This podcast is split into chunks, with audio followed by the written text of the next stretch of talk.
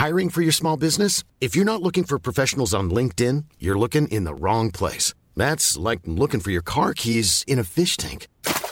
LinkedIn helps you hire professionals you can't find anywhere else, even those who aren't actively searching for a new job but might be open to the perfect role. In a given month, over 70% of LinkedIn users don't even visit other leading job sites. So start looking in the right place. With LinkedIn, you can hire professionals like a professional. Post your free job on linkedin.com slash people today. Muy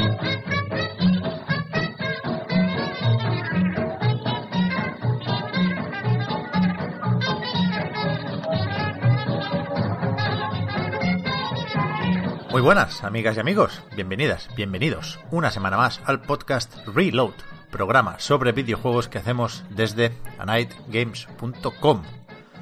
Esto iba a ser complicado, ¿eh? Lo vamos a hacer entre todos y sobre la marcha, porque de momento solo saludo a Marta Trivi. ¿Qué tal? Hola, Pep. Se ha liado esta mañana. Se ha ¿Ya? liado. ¿Ya? Yo no, o sea, yo no me lo esperaba, ¿eh? Yo, Pep, esta mañana me he levantado, he visto la noticia y te juro que creía que era el Día de los Inocentes. Falta mucho todavía, 10 días. Da igual, pero era surrealista todo, Pep. ¿Ya? O sea, esta mañana es la mañana del viernes y por supuesto estamos hablando de la decisión de Sony de bueno, devolver el dinero de las compras digitales de Cyberpunk 2077, que eso es es jodido decirlo, pero eso es lo de menos, porque eh, esta medida viene acompañada de otra que es retirar el juego de la PlayStation Store. Es que no veas, es que cuando Muy lo he leído y he visto que no era una broma, evidentemente, me he puesto a mirar antecedentes históricos y no he encontrado ninguno, Pep, de un juego que se deslance. ¿Ya? El Crucible, alguno ha habido con, eh, con el Arkham Knight de PC. Hubo Pero también un pasito hacia atrás, pero eso en cualquier caso era decisión de la editora del juego, no de Claro. la tienda o la plataforma digital en este caso. Una movida, una movida. El tema es que tenemos a Víctor cubriendo esto en, en la web, escribiendo la noticia ahí en plan... Última hora tampoco, porque hace ya unas cuantas horas que ha salido, pero nos pilló durmiendo. Y, y ahora vendrá. Evidentemente lo queremos comentar con él también. Así que... No, no sé si podemos hablar de cosas que no sean Cyberpunk. En- Entiendo que sí, que incluso debemos. Por, por, por aquello de la higiene mental, ¿no? Pero, pero también hoy vamos a comentar qué nos está pareciendo el juego, ¿no? Yo no, no he jugado muchísimo, pero sí tengo algunas cosas que decir. Faltaría más. Víctor sí le ha pegado más fuerte. Así que vamos a juntar un poco todo eso, que es mucho. Pero yo le haría un hueco, por ejemplo, Marta, no sé qué te parece, al Indie World. Hombre, todo lo que se habla bien de la Switchita, yo a tope, Pep. ¿Quieres hablar bien de la Switch después del Indie World? Pep. Pero, pero, Pep. Yo que primero pregunto. yo quiero hablar siempre, siempre de la Switch bien, yo siempre. Porque tú estás en negativo porque no dijeron nada del Silksong. Pero no importa, porque sí, vienen cosas buenas a, a la Switch. Un poco tarde igual, Incluso ¿no? cosas buenas que no salieron en el Indie World. Amplio. Ese es otro tema. Pero lo de sacar Spelunky y Spelunky 2 en verano, por ejemplo. O sea que Porque- al final parece que ya nos hemos acostumbrado a algo que yo veía como no, un- no peligro, porque no, no están las apuestas tan altas, pero sí algo que no le conviene a Switch, que es recibir los indies tan tarde, ¿no? Algunos, Pero cada vez más, ¿eh? Pep. Salen de inicio, pero hay, hay muchos que llegan tarde a Switch. Todavía no es la... Por importancia a la hora de planificar los lanzamientos, no es la consola que las ventas de esos mismos juegos dicen que debería ser. ¿Me explico? Debería ser una prioridad total y absoluta para todos los desarrolladores. Y sigue sin serlo. Bueno, aquí varias cosas. Primero, Switch mm, creo que apela a un público lo suficientemente amplio y lo suficientemente diverso como para no tener que, no necesitar estar todo el tiempo pegada a la actualidad. Quiero Eso decir, hay gente que, que cuando llega un juego a Switch lo va a coger con los brazos abiertos como si fuera de lanzamiento porque probablemente ni siquiera sepa que ese juego ha salido fuera de Switch. O hay gente, y, y aquí me incluyo yo, ¿eh? Que, que hay juegos que mm, lo ve, los ve directamente de Switch o cómodos para Switch y les da igual esperarse si, si después va a poder jugarlo en Switch, porque Switch mm, propone otra forma de jugar en mi opinión, más cómoda en según qué juego. Entonces, eh, creo que todo, esas dos cosas le, hace, o sea, les permite eh, poder tener estos, estos retrasos, estas mm, tardanzas en los lanzamientos. Pero después creo que para muchos indies, no, no la mayoría, pero, pero bastante, una, una cantidad considerable, las ventas en Switch van a ir bien, los lances cuando los lance. Entonces, si a lo mejor eh, los jugadores de PC, por, por, poner un ejemplo, son más exigentes en relación a la fecha en la que salen los juegos, o, los jugadores de, Play no lo van a jugar si no lo tienen al mismo momento que en PC, es normal que se concentren en esas plataformas sabiendo que siempre cuando llegue a Switch va a tener como una nueva ola de, atención, va a una, una nueva ola de atención por los jugadores. O sea, quiero decir, a mí me parece bien este, este sistema. Ya, igual he ido a hacer daño con el ejemplo de Spelunky y Spelunky 2, que es el, el más sorprendente, ¿no? Pues sobre todo por el primer juego que lleva hecho ya unos cuantos años. Entiendo que quieran hacer aquí un pack simbólico, ¿eh? Porque esto no es como el Tony Hawk 1 más 2. Estos son los dos juegos por separado que se mm. publicarán más o menos al mismo tiempo. Pero es verdad que en otros casos, pues hay razones muy evidentes y muy comprensibles para el desfase en el lanzamiento, ¿no? Como lo que está o estaba, por ejemplo, en Apple Arcade, como Greenstone, que está ya disponible en, en Switch. Melocotonazo. Yo sé que Víctor se lo compró. Yo pensaba que había jugado el, en Apple Arcade, pero se ve que no. Y lo está jugando ahora en Switch. ¿Tú le has dado, Marta, a este? ¿Al de Capi? No, pero le he dado a Alba, que que se estrenó en Apple Arcade, si no me equivoco, la semana pasada. Llega a Switch también en verano. Y mira, es precioso, ¿eh? Es un juego de hacer fotos en la naturaleza. Tengo ganas, no sabía yo que este era de Us 2, de los de Monument Valley y, Que también tienen Assemble with Care, exacto. Pues este feel de Assemble with Care, que se quedaba corto, en mi opinión, en el anterior juego, aquí no, no se queda para nada corto y es una delicia. E, e, es, es, un juegazo. da toda la gloria hace fotito. Y creo que en Switch va a más, evidentemente, que en Apple Arcade. Hmm. Después está el Among Us, que fue la sorpresita final y quizá el titular de la tarde, que se puso a la venta ese mismo día. Cinco euretes creo que cuesta, lo que cuesta también más o menos en Steam. ¿eh? Luego está la versión free to play en móvil. Y ayer fue. Creo que lo metieron en el Game Pass de PC. Así que si necesitaba ayuda a Mongas, pues ahí viene en forma de, nuevas plataformas.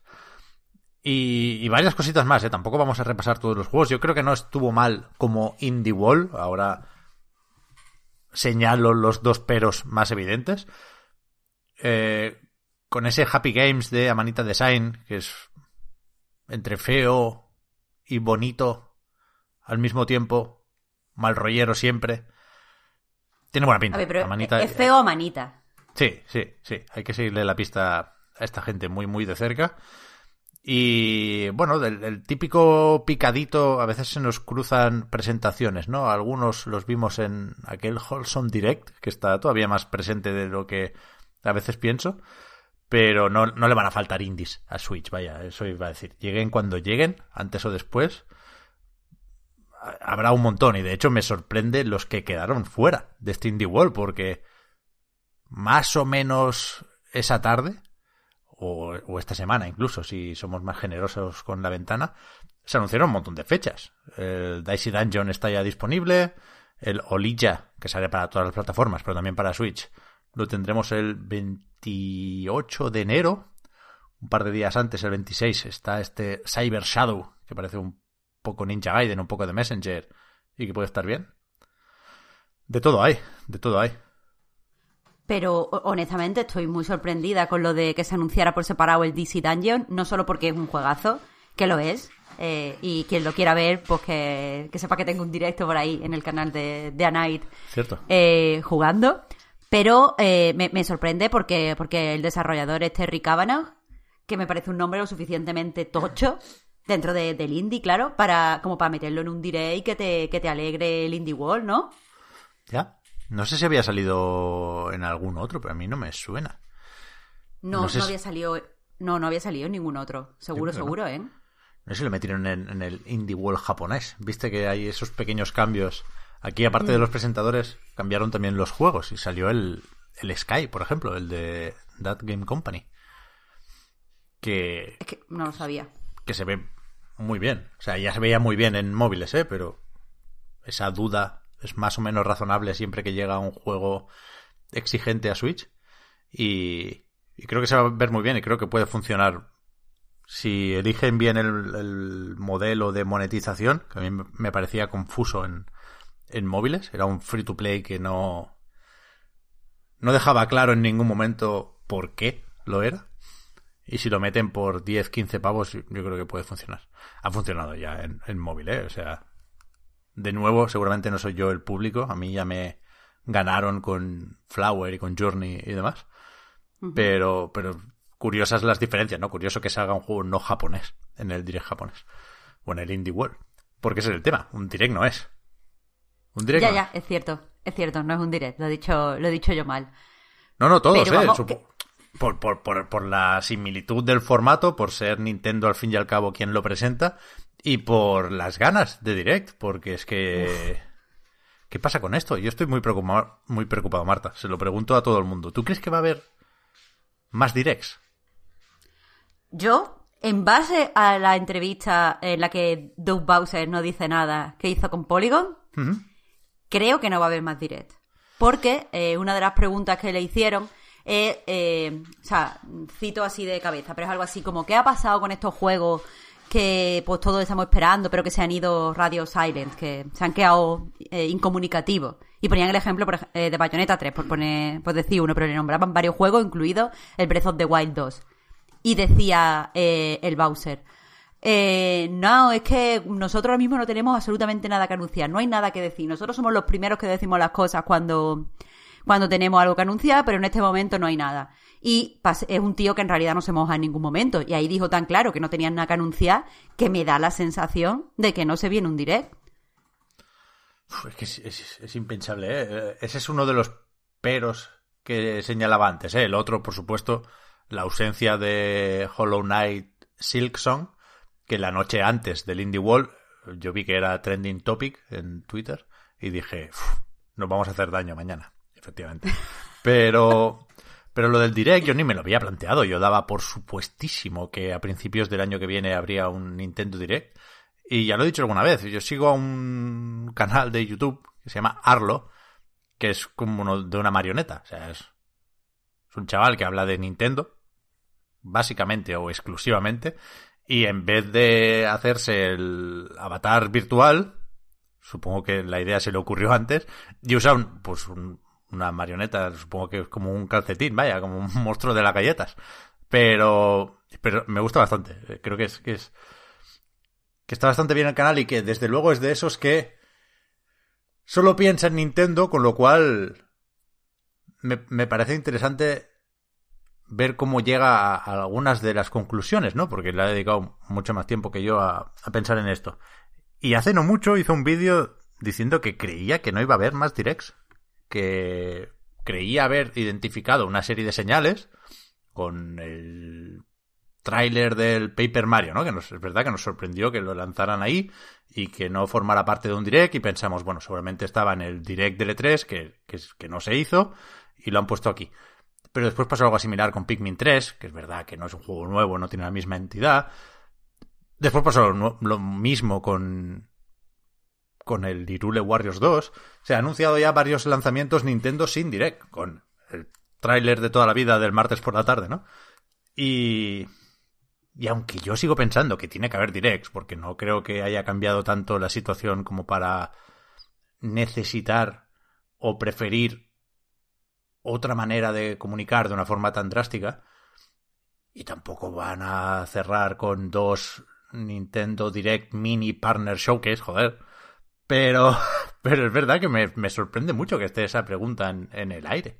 Pero es que llevamos sin directs canónicos, digamos, sin mini, sin estar centrados en un solo juego, como podría ser Animal Crossing, o en una sola franquicia, si me apuras, como podría ser Pokémon. Es verdad que salió aquel del Pokémon Snap. Creo que el último Nintendo Direct Classic, canónico, es de septiembre del año pasado. A ver, técnicamente, técnicamente, ¿eh? Hoy hay un Nintendo Direct. Pero es un Nintendo Direct de mierda. Esa es buena. Pero no, no, no, no, no, no, no, no, no, no. El mejor Nintendo Direct. Pep, mira, Hombre, honestamente, mm, tú me puedes decir ahora lo que tú quieras, pero cuando escuchamos Nintendo Direct, no queremos escuchar hablar del parque de atracciones. A mí me parece el parque de atracciones muy guapo. Yo de verdad que quiero ir un día al Super Nintendo World, pero, pero esto no es lo que. Esto no es lo que tú estás hablando cuando dices lo del Direct. Bueno, coñe, pero es, pero es un poco un- una luz. Porque si hacen un direct para hablar del parque de atracciones, ¿cómo no van a hacer un direct para hablar de la secuela de Breath of the Wild? Porque creo que de verdad, de verdad, de verdad no tienen nada que decir. Es que de- yo, yo eh, eh, no sé si has leído la, la entrevista esta del Bowser, pero es que de verdad me que enfadé, Marta, nada. pero como una mona, ¿eh? La leí y, y- y sentí que me hacía perder el tiempo. Lo pasé mal por Rush Frustri, que, que siempre hace ilusión cuando te propone una entrevista así. Y sacar la nada de una entrevista así me, me parece muy frustrante. Pero mucho, mucho. Mira, yo tuve que hacer noticias porque no quiero que se nos di- que se diga que no que pasamos de las entrevistas, o sea, de, de hacer noticias de Nintendo en algún momento o que tratamos mal a, a alguna compañía. Pero la- en la entrevista no dice nada. Cero, cero, es cero. el arte de desviar las, las preguntas.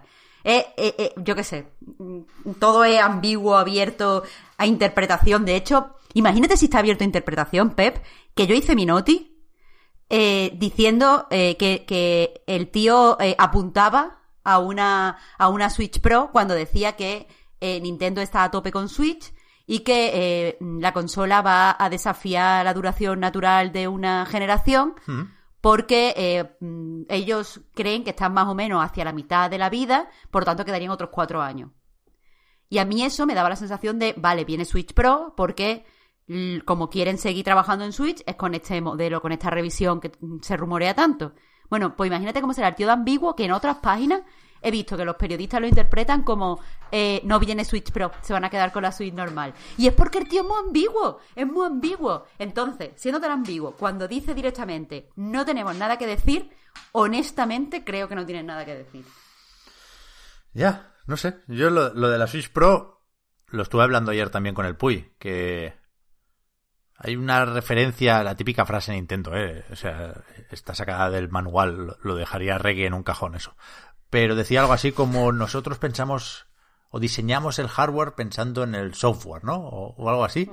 y, y- y yo lo interpreté como hacemos nuevas consolas cuando se nos ocurre soplarle al micro y el Puy lo interpretaba más en base al catálogo, ¿no? Y enlazando, para no hacerme el tonto, con los rumores y las especulaciones sobre Switch Pro, el Puy decía, no, co- con software se refiere a la oleada de juegos hardcoretas, como Bayonetta 3, Metroid Prime 4, y también podemos meter aquí la secuela de Breath of the Wild, ¿no?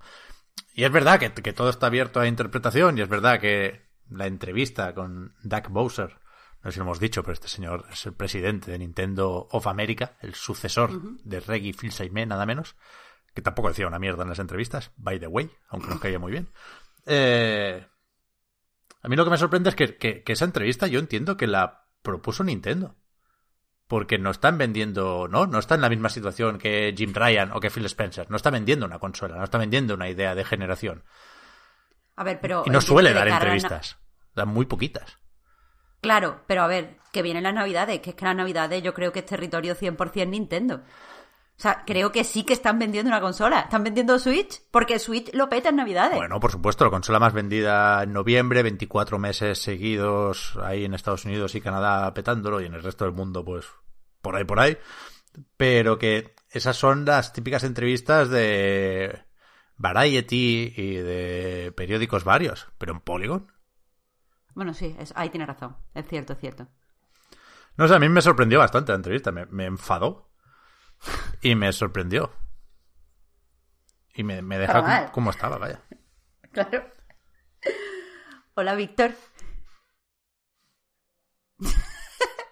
Bienvenido. Estamos hablando de del Indie Wall y el direct de hoy.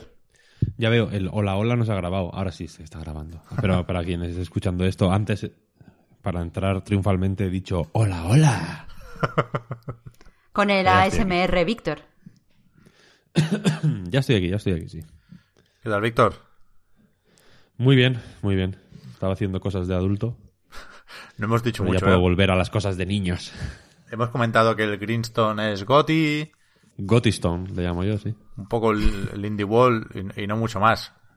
Hoy estaba escuchando hablar sobre Doug Bowser, Correcto. alias Doug Bullshit. No me fastidies que nos, nos van a mandar el Bayonetta 3, tío. ¿Qué Bayonetta 3 si no Pues que no me existe? lo manden. No existe ese juego. Se lo podemos pedir a Tencent. Eso es verdad. Yo, yo ahora me, te- me tengo que hacer amigo de, de China a toda costa, vaya. Vamos bien con la pildorita del otro día. Cueste lo que cueste. ¿Nos metemos ya en, en territorio cyberpunk o qué? Yo he venido para eso. ¿Quieres decir algo de los Nintendos, Víctor? No, no tengo nada que decir. La verdad. A tope. Ahora estoy jugando en Switch a... que técnicamente creo que no puedo decirlo. Pero tampoco se van a enfadar, yo creo. Uno que se llama Wingspan. Que es de... Está en ordenador ya, quiero decir. No es un World Premiere. Vaya. Es un juego, el juego este de cartas de los pájaros. ¿Sabéis? Os tiene que No lo sé, pero me interesa. Es un juego de cartas, rollo. Bueno, como Magic, quiero decir. Ya sé que es una comparación un poco tonta, pero de ese palo, ¿no? De cartas. Pero que va de. de alimentar pájaros, de criarlos. ¿No? Hay, hay como tres tableros de juego. Uno es un bosque, otro es una llanura y otro es.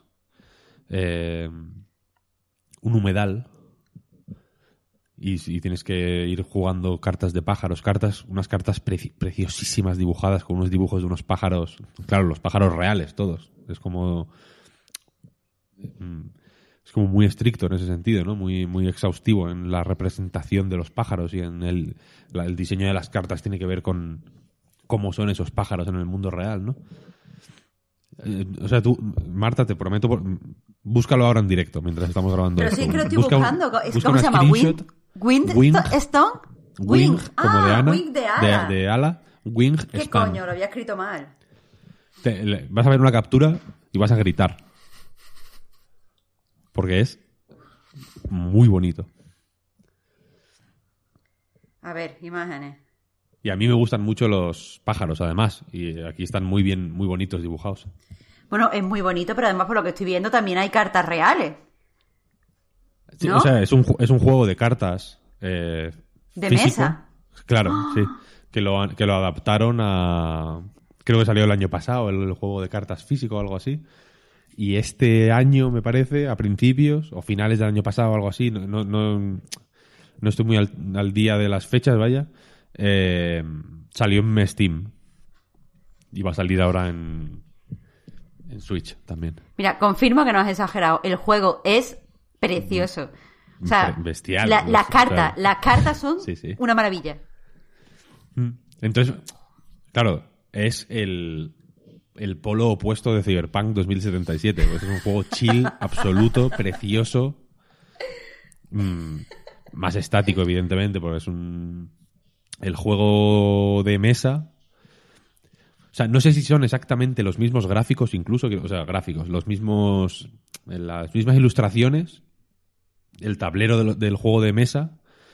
eh, tambi- también tiene estas, esta triple divi- división, ¿no? Está el, humedal, la llanura y el bosque. Y, yo diría que el juego digital, vaya, el, de Switch, PC y demás, es hasta el mismo arte, que son como, es un dibujo pre- precioso, mm, que te meten, te ponen calma. Buah, increíble, increíble. O sea, son bonitos hasta, la- hasta las ilustraciones de los logros. En Todo, Steam, todo, por lo todo. menos, que lo estoy viendo. Be- bello, bello, claro. En, en Switch no hay logros. Es la- Pues las ilustraciones de los logros son preciosas y las cartas están animadas un poquito, qué bonita. Es que es- así sí, ¿eh? Así, así sí. No vea. Pues nada, en Yo eso estoy. ya. En eso estoy. Y con el Cyberpunk, claro. No sé por dónde empezar, ¿eh? os lo digo de verdad. O sea, lo de Sony. Resúmenos, resúmenos la movida, creo yo que es la mejor forma de empezar. Porque la gente no tiene por qué estar entera de todo. Sí, claro, cuando Eh, grabamos el último podcast, que acabó siendo solo de los Game Awards, eh, llevaba un día Cyberpunk a la venta, ¿no? Habíamos jugado nada, un ratito y, y- y habían salido pocos vídeos sobre bugs y rendimiento chunguillo en versiones de consolas de anterior generación, pero llevamos una semana sin que la cosa afloje, ¿no? Realmente ha, ido saliendo cada vez eh, más perjudicado el juego de CD Projekt. No sé si ha habido más parches durante estos días, pero sí ha habido pues anuncios y comunicados y no- sí, nos, nos pidió que si no queríamos esperar a los parches de enero o febrero pidiéramos un reembolso, pero se dijo esto desde la desarrolladora polaca sin haber hablado con Sony o Microsoft, pensando ahora en las ediciones digitales. Luego pasó lo del game, que tampoco lo habíamos comentado, claro, que, que se vinieron arriba y dijeron, venga, venid todos para la tienda, que os devolvemos el dinero, y al rato publicaron, hostia, al final, al final no, que Bandai Namco, que es quien edita esto en Europa, nos ha dicho que mejor os, os quedéis los jueguicos, que ya los habéis pagado. Total, que, que la bola de mierda se ha ido haciendo grande, perdón por la expresión, y en cierto modo explotó esta madrugada cuando Sony publicó que devolvería el dinero a aquellos que compraran o que hubieran comprado el juego en la PlayStation Store sin hacer preguntas y que, para no seguir liándola, desaparecía el juego de esta tienda digital de PlayStation 4 y PlayStation 5. Creo que se vende solo la versión de PlayStation 4, ¿eh? por muy retrocompatible que sea. Este es el, la guinda ya, ¿no? De... Es muy bestia. Es que, es que yo no sé Esto quién, es muy bestia. quién paga la factura aquí. CD Projekt al final entiendo. O sea, es, es, es bestia por la retirada en sí, ¿no? Que no, que yo creo. Es que de verdad, o sea, os, os lo juro, llevo toda la mañana buscando precedentes. Y- Es lo mismo que le decía Pep. Y no Estaba hay, buscando no hay. nada. el- eh, quiero decir, lo más parecido a un precedente que se me ocurre es enterrar miles de copias de ET para Atari en el desierto. O sea, evidentemente, exagero con afán humorístico, pero tampoco tanto, en realidad. ¿eh? O sea, me, me parece heavy eh, si sumamos a la ecuación que estamos en Navidades. Quiero ¿Eso decir, tiene que ver?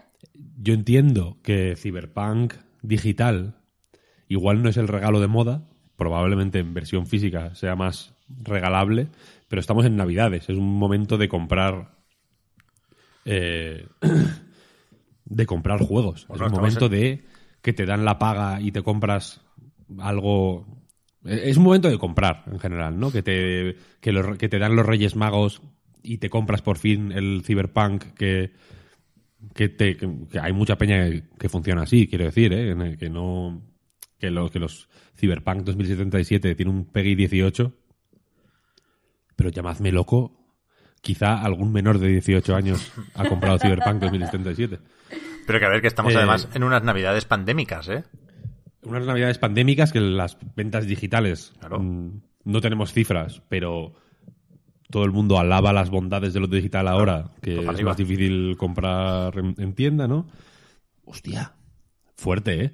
Es, es un, a mí me parece un power move por parte de Sony de, mira, por listos, eh, os jodéis. Es quemar, es billetes, porque, porque no... O sea, esto no es en plan, joder, Sony ya te vale que no vas a dejar que CD Projekt gane dinero. En primer lugar, si Sony permitió que este juego, que creo que es, creo que no es faltoso de más, sino más o menos mm, descriptivo, decir que está roto, saliera en PlayStation 4, eh, retirarlo ahora es perder dinero ellos también. Y, de- y, y- y montar una plataforma en exclusiva para gestionar las devoluciones de un juego. Hostia, es heavy, ¿eh? Sí, sí. O sea, Bueno, es- para mí es lo más de todo de todo lo que ha pasado con este juego, que, que no hay pocas cosas, es la más heavy. sin duda. De lejos, Que de lejos. Nunca había visto que una propietaria de una tienda digital montara todo este pifostio solo para gestionar las incidencias de un producto. Sí, sí, sí. Lo más heavy, sin contar lo del crunch, que tiene unas implicaciones que, que, que, que van mucho más allá de la noticia concreta, ¿eh? desde el lanzamiento. Yo creo que es lo más heavy. Pero que por eso decía yo lo de la factura. Yo creo que las devoluciones las adelanta Sony. Porque esto tiene edi- editoras distintas en distintas partes del mundo. Y la página. entiendo, yo entiendo que las. Que, o sea, yo entiendo. Y, y creo que CD Projekt lo dice también, ¿eh? En la. Lo digo, lo- te interrumpo para que no te hagas más cábalas porque creo que esto está más o menos claro. Lo- Porque en, en las reuniones de inversores lo, es una de las cosas que les preguntan y que, y que ellos responden. Evidentemente, o sea, esto no adelanta, Sony no adelanta nada en este caso. CD Projekt aún no ha recibido ese dinero. Entonces, a la hora de hacer la factura, por así decirlo, vale, cuando tengan que hacer la- el, el, el pagaré por los juegos por los juegos que han vendido, simplemente se imagino que en enero o sea que, que- que creo, que- es que creo que lo dicen en la este de inversores que la que el, el- que cuando a ellos les toque recibir el dinero simplemente se les pues las devoluciones no contarán y ya Ya. que ellos eh, eh, y decían voy más allá que, evidentemente los datos de devoluciones eh, los tienen Eh, y que en principio a finales de año cuando presenten resultados que CD Projekt recordemos que su año fiscal es igual al natural no ¿Ah, sí? Sí, sí, cierran año Bueno, fiscal claro. el 31 de diciembre y Se no habló con los bonos marzo. y demás, claro. Claro. En- en- porque Electronic Arts, Nintendo, etcétera, etcétera, cierran año fiscal el 31 de marzo ¿no? de 2021, pero CD Projekt no. Entonces, en, eh, a principios de enero, cuando presenten resultados, eh, confirmaron que darían evidentemente las cifras de ventas de, de, de- de Cyberpunk 2077, pero que dudaban que que que da- o sea que, que no creían que dieran datos de devoluciones. Entonces, a, a a los ver, inversores siquiera Claro, claro, claro. quiero decir. Pero, pero una cosa, entonces, si te estoy entendiendo bien, Víctor, eh, cuando decían que el juego, nada más que con la reserva y la precompra, había cubierto los gastos de desarrollo, este, estas devoluciones pueden hacer que esto no sea así, no lo sé no lo sé. Puede ser. ¿no? Sí. No, no, de, de hecho, es lo que cabe esperar, aunque es verdad que también eh, entonces se dijo que el 60% o algo así de las reservas eran de PC. O sea, no. En, en- en las reservas, la versión de PlayStation entiendo que no era tan mayoritaria como quizá eran con las ventas y que con el juego que- en la calle ya. y que personalmente creo que eh, si publican datos de reservas, o sea, de devoluciones, van a ser más bajos de los que pensamos, ¿eh? O sea, por el... enti- entiendo que el movimiento es muy ruidoso, pero yo personalmente tengo dudas de que haya tantas devoluciones como puede sugerir esta locura, Ya. ¿sabes? Ya. Yo sí que entiendo que para Sony, eh, básicamente que le manden, que, que desde CD Projekt le manden a un montón de peña a devolver el juego es un plus de trabajo en, en el, a, a nivel de atención al cliente que ha tenido que ser molesto, sinceramente, Sí, sí. sobre todo porque por el mensaje se daba a entender que había algún tipo de trato especial eh, entre Sony, Microsoft y CD Projekt para gestionar devoluciones fuera de los periodos habituales. No sé si en Sony es que no tienes que si has sacado un logro no te dejan ya devolverlo. Creo que es básicamente 14 días y dos horas de juego o algo así. No, no sé exactamente cómo o, o, si lo has instalado pero no lo has ejecutado sí, pero si lo has ejecutado no ya no te lo devuelven. No sé, hay unas digamos que hay tienen como todas las tiendas, ¿no? Tienen una serie de requisitos para poder solicitar una devolución. Entiendo que como en Steam hay, aunque, aunque no cumplas esos requisitos, puedes solicitarla aún así y estudian tu caso individualmente. Eh, pero por lo general, pues hay X cosas que, tienes que cumplir para poder solicitar esta devolución, ¿no? Yo entiendo que si CD Projekt manda a la gente a solicitar, a solicitar la devolución haciendo caso omiso de estas de estos requisitos, eh, pues para Sony es una putada, porque si yo eh, sé que ya he incumplido este, estas, estos requisitos para so- solicitar la devolución, pues en condiciones normales igual digo, bueno, pues mira, me jodo y bailo, ¿no? Ya no puedo devolverlo. Pero si CD Projekt me dice, no, no, no, solicítala aún así, ¿no? Que, que ya verás, ¿no? porque al final el comunicado es así, ¿no? En plan, tú, tú dale, tú tira, no te preocupes. Que, y si no, mándanos un mail. Que no, que pues vale. Eh, pues para Sony ha tenido que ser una putada también, ¿no? En, en plan, joder. Mm. De- solo por un producto de la tienda, insisto, porque es un único producto de la tienda, de una tienda que tiene decenas de productos publicados semanalmente, si solo por uno han visto aumentado la, la- la- aumentada la carga de trabajo del departamento de atención al cliente en un 2500%, vete a saber, o lo que sea, pues será como, oye, mm, esto está, esto no es kosher, ¿sabes? No quiero, no quiero esto. Entonces, que, que, o sea, de verdad que no me explico un movimiento así si no es para querer, para querer sentar precedente o para dar un toque de atención o para servir de ejemplo para los que vengan después, ¿sabes? En plan, no toquéis los cojones porque podemos retirar el juego de la tienda si nos la liáis de esta forma. Sí. Aquí no. Y, no- y- y aquí, y, y perdona ya por cerrar este asunto web, por mi parte, digo, eh, aquí se estaba dando por supuesto, eh, eh, eran, no, no voy a decir que fuera, que, que todo el mundo lo pensara, pero bueno, era una idea que más o menos eh, estaba surgiendo en, en Twitter, en Reddit, en foros, ¿no? En los comentarios de Night, la he leído incluso eh, y que estaba más o menos extendida, de que tanto Sony como Microsoft tenían cierta...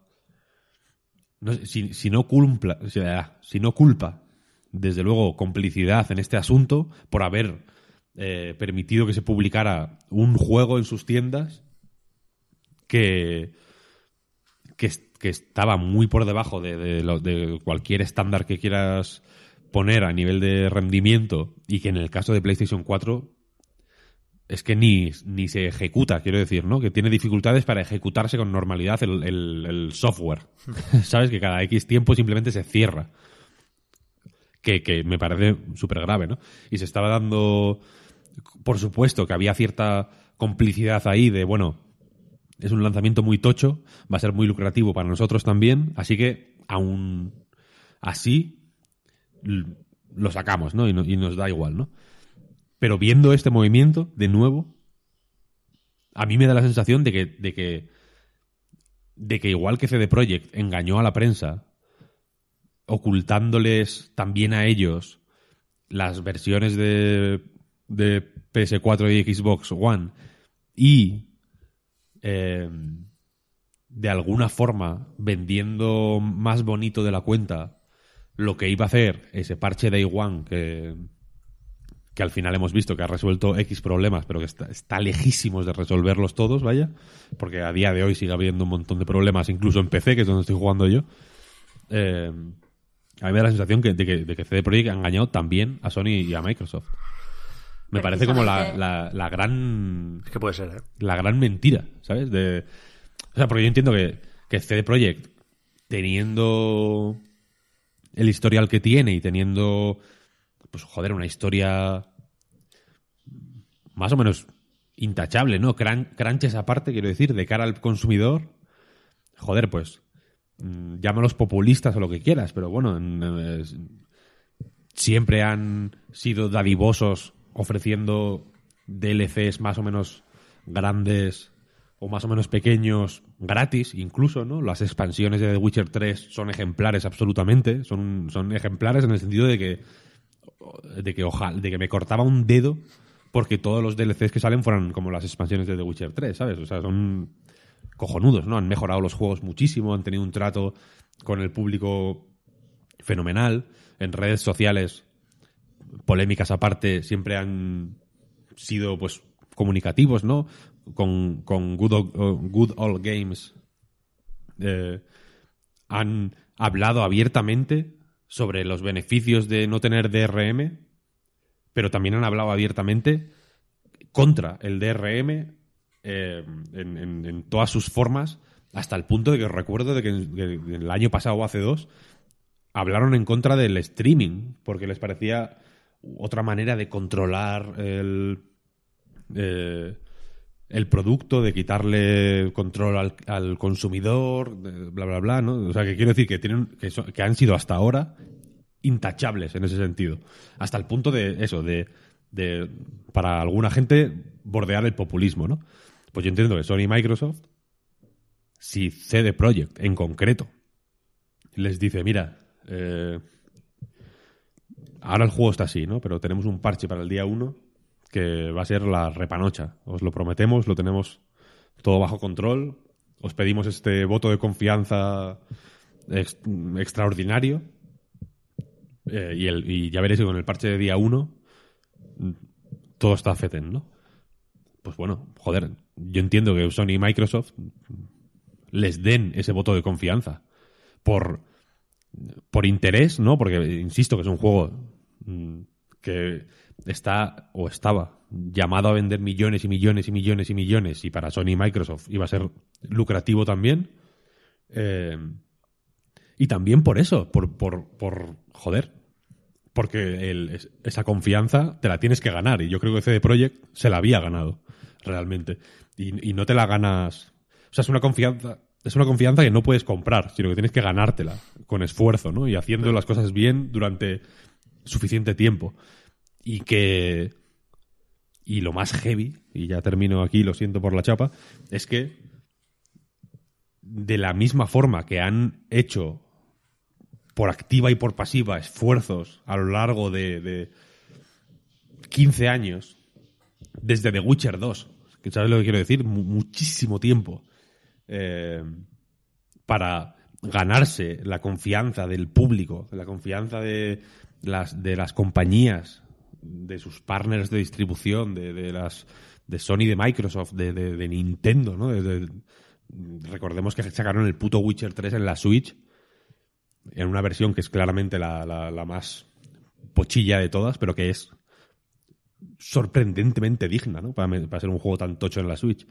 Eh, y la confianza de la gente, eh, en realidad, y se, y se lo han follado en, en- en ocho días. Llevamos ocho días desde el día D, del, del momento en el que cayó la bomba en Neo Tokio, eh, y ya está. Y, es- y están por los suelos ahora mismo. Sí. Ah, o sea, ma- más, allá de la bolsa, que me la suda, pero es que incluso el- los defensores más defensores tienen problemas ahora, porque es que no se puede ya. Que precisamente, Víctor, estábamos hablando Pepi y yo antes de empezar a grabar de eso, eh, de eso mismo que tú comentabas, pero le pongo un, un matiz que lo lleva más allá, que, que es verdad que como empresa eh, y como estudio, CD Projekt se ha ganado la confianza de, de Sony y el resto de mm, plataformas y tal. Pero es que además eh, mm, los negocios eso lo llevan personas. Quiero decir que probablemente si la persona que siempre trata eh, con Microsoft o que es la que se comunica con Sony y tal le ha dicho de verdad, mira, que ya llevamos ocho años, diez años, lo que sea, trabajando juntos, de verdad que esto va a salir bien, es que no lo tenéis ni que mirar, es normal que se le pase la mano. Porque al fin y al cabo así que- funcionamos los seres humanos. Efectivamente, efectivamente. A mí me en cualquier es que estoy seguro de que cualquier persona que esté escuchando esto tiene trato con alguien en su vida diaria que, que la confianza es tan ciega, pero no, no lo digo de una forma mala, vaya. Es, un- es un- es este tipo de relaciones de confianza absoluta porque no tienes ningún motivo, literalmente, para que no sea así. Y también Es porque un- se lleva mucho tiempo trabajando juntos, que quiero decir... Claro, claro. Es eh, una sensación fantástica, en realidad, ¿no? Trabajar con Claro. gente así, de- en, en plan decir, bueno, es que me puedo desentender, ¿no? Me puedo despreocupar de todo esto, porque la confianza es tal que sé que, que no me va a fallar, ¿no? Y, y, y, y- y que la liada sea tan heavy es como para echarse atrás y decir, pero ¿qué, qué ha pasado aquí, no? Un poco... es que de verdad que, me, que yo pienso mucho en eso, en lo que dices tú, ¿no? En, en- en los emails, en las cadenas de emails, entre gente, porque son gente al final, claro. no Claro son- que eso, como, como hablamos de empresa, a veces se nos, se nos olvida de que hay una persona que es la que lleva la comunicación con Sony, que, que acaba de, de poner su nombre en entredicho, además de lo que ha pasado. Y, y, y, y que esto, y que esto pasa porque somos, o sea, sí, pasa por muchas cosas que podemos hablar de, de promesa a los inversores y dinero y presiones y eh, no sé, por, por agonía, por, por ser el mayor juego más grande de la historia que se ha hecho en la vida. Pero que, pero, pero que estamos hablando de personas que dicen una cosa, que quieren quedar bien, que después tienen que cubrirse la cara y que no sé qué. Y, y que ese matiz aquí pues, me parece especialmente importante. Porque No, no, no, podemos... no, es, es importantísimo, claro. A mí. Claro, o sea, es que decía Pep, habéis visto, perdona Pep, un momentito, además voy a decir sí, lo que sí, has dicho tú, que es todavía peor. Pero como me decía Pep al principio, ¿has visto el hilo que ha sacado Rami con los requisitos para que te den el certificado de publicación? Y por supuesto Sí, lo he sí. visto, pero también creo que, que si alguien que tú conoces, con el que lleva trabajando mucho tiempo, te dice, mira, que esto a lo mejor pues no funciona bien, pero tú no te preocupes, tú en realidad no te preocupas.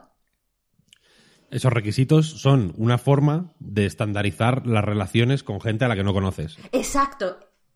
Eso El- es. el- el- hay una serie de cortesías y de, y de normas sociales que simplemente sirven para eh, mm, regir cómo, cómo nos relacionamos con gente con la que no tenemos confianza, simplemente, ¿no? En plan, dar la mano en vez de dar dos besos, o dar, o dar dos besos en vez de dar la mano, o no tirarte pedos delante de la gente de la que no conoces, por ejemplo, ¿no? Cuando pierdes esa, pues cuando ya no existe esa necesidad de tener esa, distancia de cortesía, pues ya te puedes tirar pedos, ¿no? Yo entiendo que CD Projekt se podía tirar pedos delante de, Sony porque tenían esa confianza, ¿sabes? Y, no era, y era, y no era un pedo de mala educación, sino un pedo de estoy tan tranquilo contigo que no, no, no, no tengo ni que aguantarme los pedos. Y creo que ahora han llegado al punto de que CD Projekt se tiene que aguantar los pedos de nuevo Bueno, delante y, y de que no se tirará un pedo nunca más. y que, por y lo que, que creo yo. y que- porque la gente va a estar mirándole el culo a ver si se tira pedos. Exacto. Y, y, y- y esa lupa, ya pedos aparte, dejando, porque me dicen, ahora, me- ahora no te lo pierdas, que me dicen que soy demasiado soez. ¿Te lo puedes creer? no Bueno, no me voy a hacer la sorprendida. No, no pasa nada. Soez, eh, cosas soeces aparte, eh, esa lupa que ahora tiene CD Projekt encima, nunca la ha tenido. Hasta el punto de que el último medio año ha sido el CEO de CD Projekt diciendo barbaridades. Es que, a ver, es que la situación es heavy. ¿eh? El CEO de CD Projekt diciendo cosas vamos a. Si no queréis decir mentiras, maquillando la situación hasta el punto de que podría ser el Gremlin maquillado de Gremlin 2. ¿Sabes? Quiero decir, que hay mu- mucho pote ahí. Hay mucho pote ahí. Eh, mientras, las cientos de personas que trabajan en, C- CD Projekt sabían que no era así.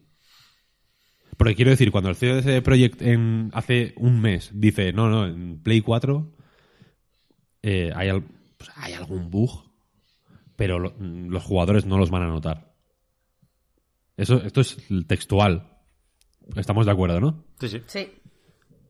Toda la gente que trabaja en CD Projekt que sabía que eso era mentira, ¿qué pensaba? Eso A es ver, verdad. también te digo que-.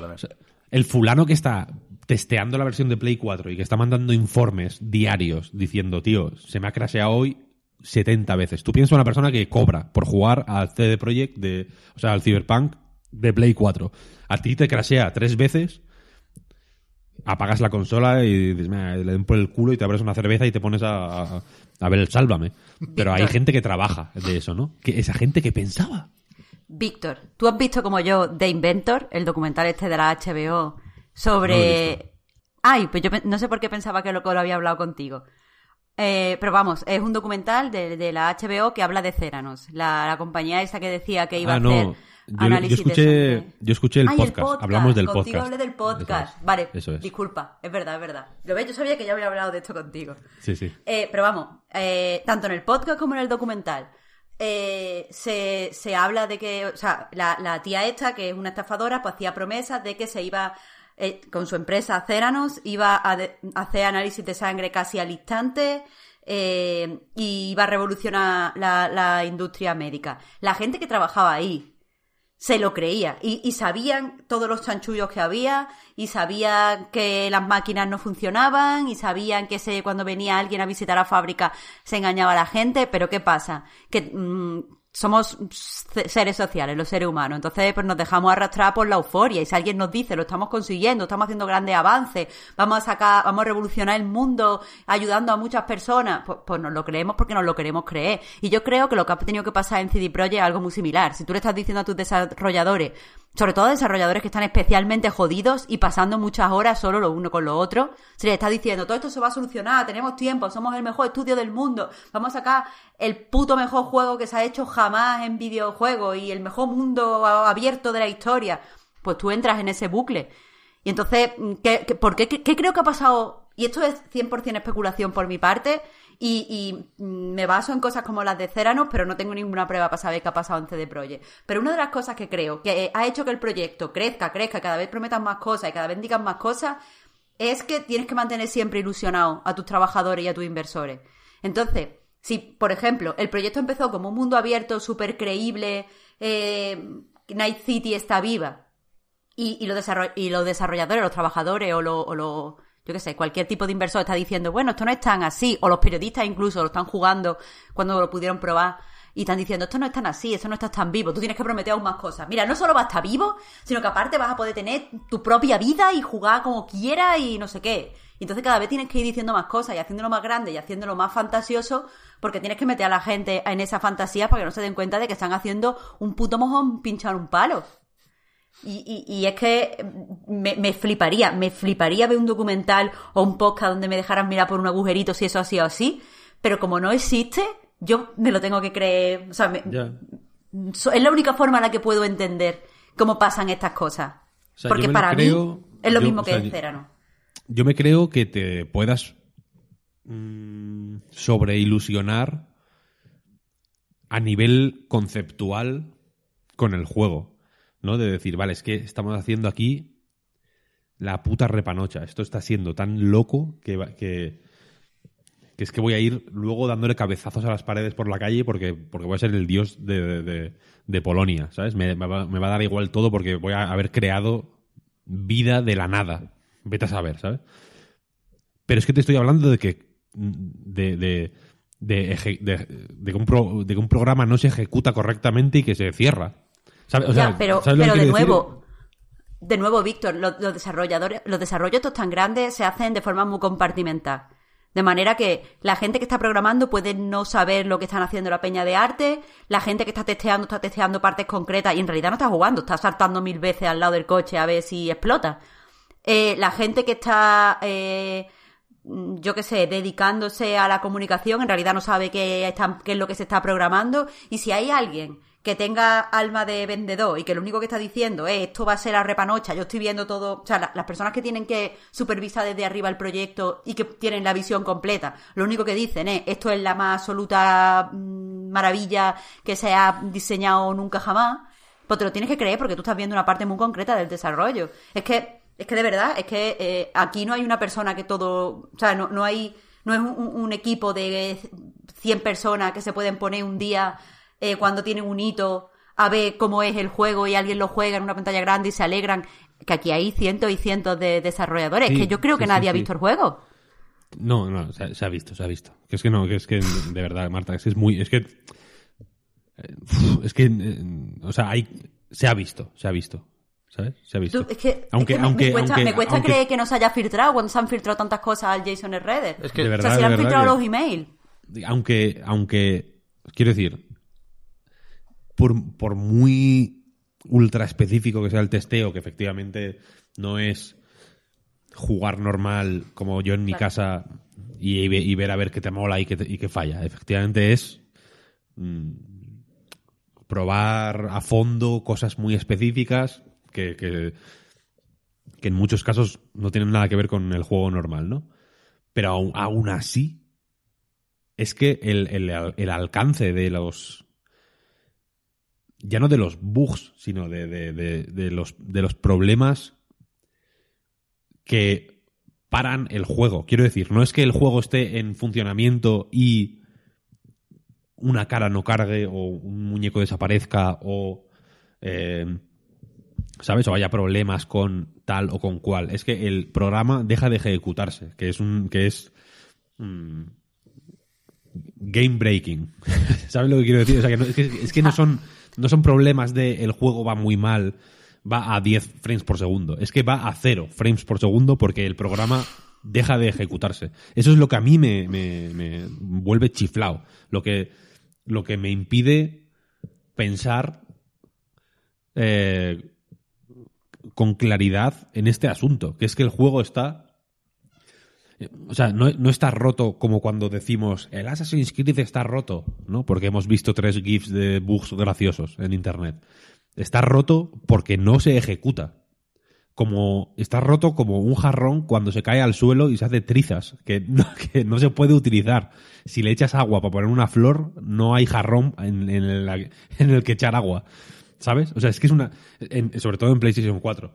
El, el, el, el- el ni- el nivel de, de- de- del problema o, eh, o la, la inmensidad del- del- de los problemas, bugs aparte. Quiero decir, es que aquí hay tantas capas de- de cosas jodidas que antes, siquiera, de empezar a hablar sobre el juego como juego, tienes que desbrozar tanta, tantas malas hierbas que, hace falta un trabajo de jardinería profundo, ¿eh?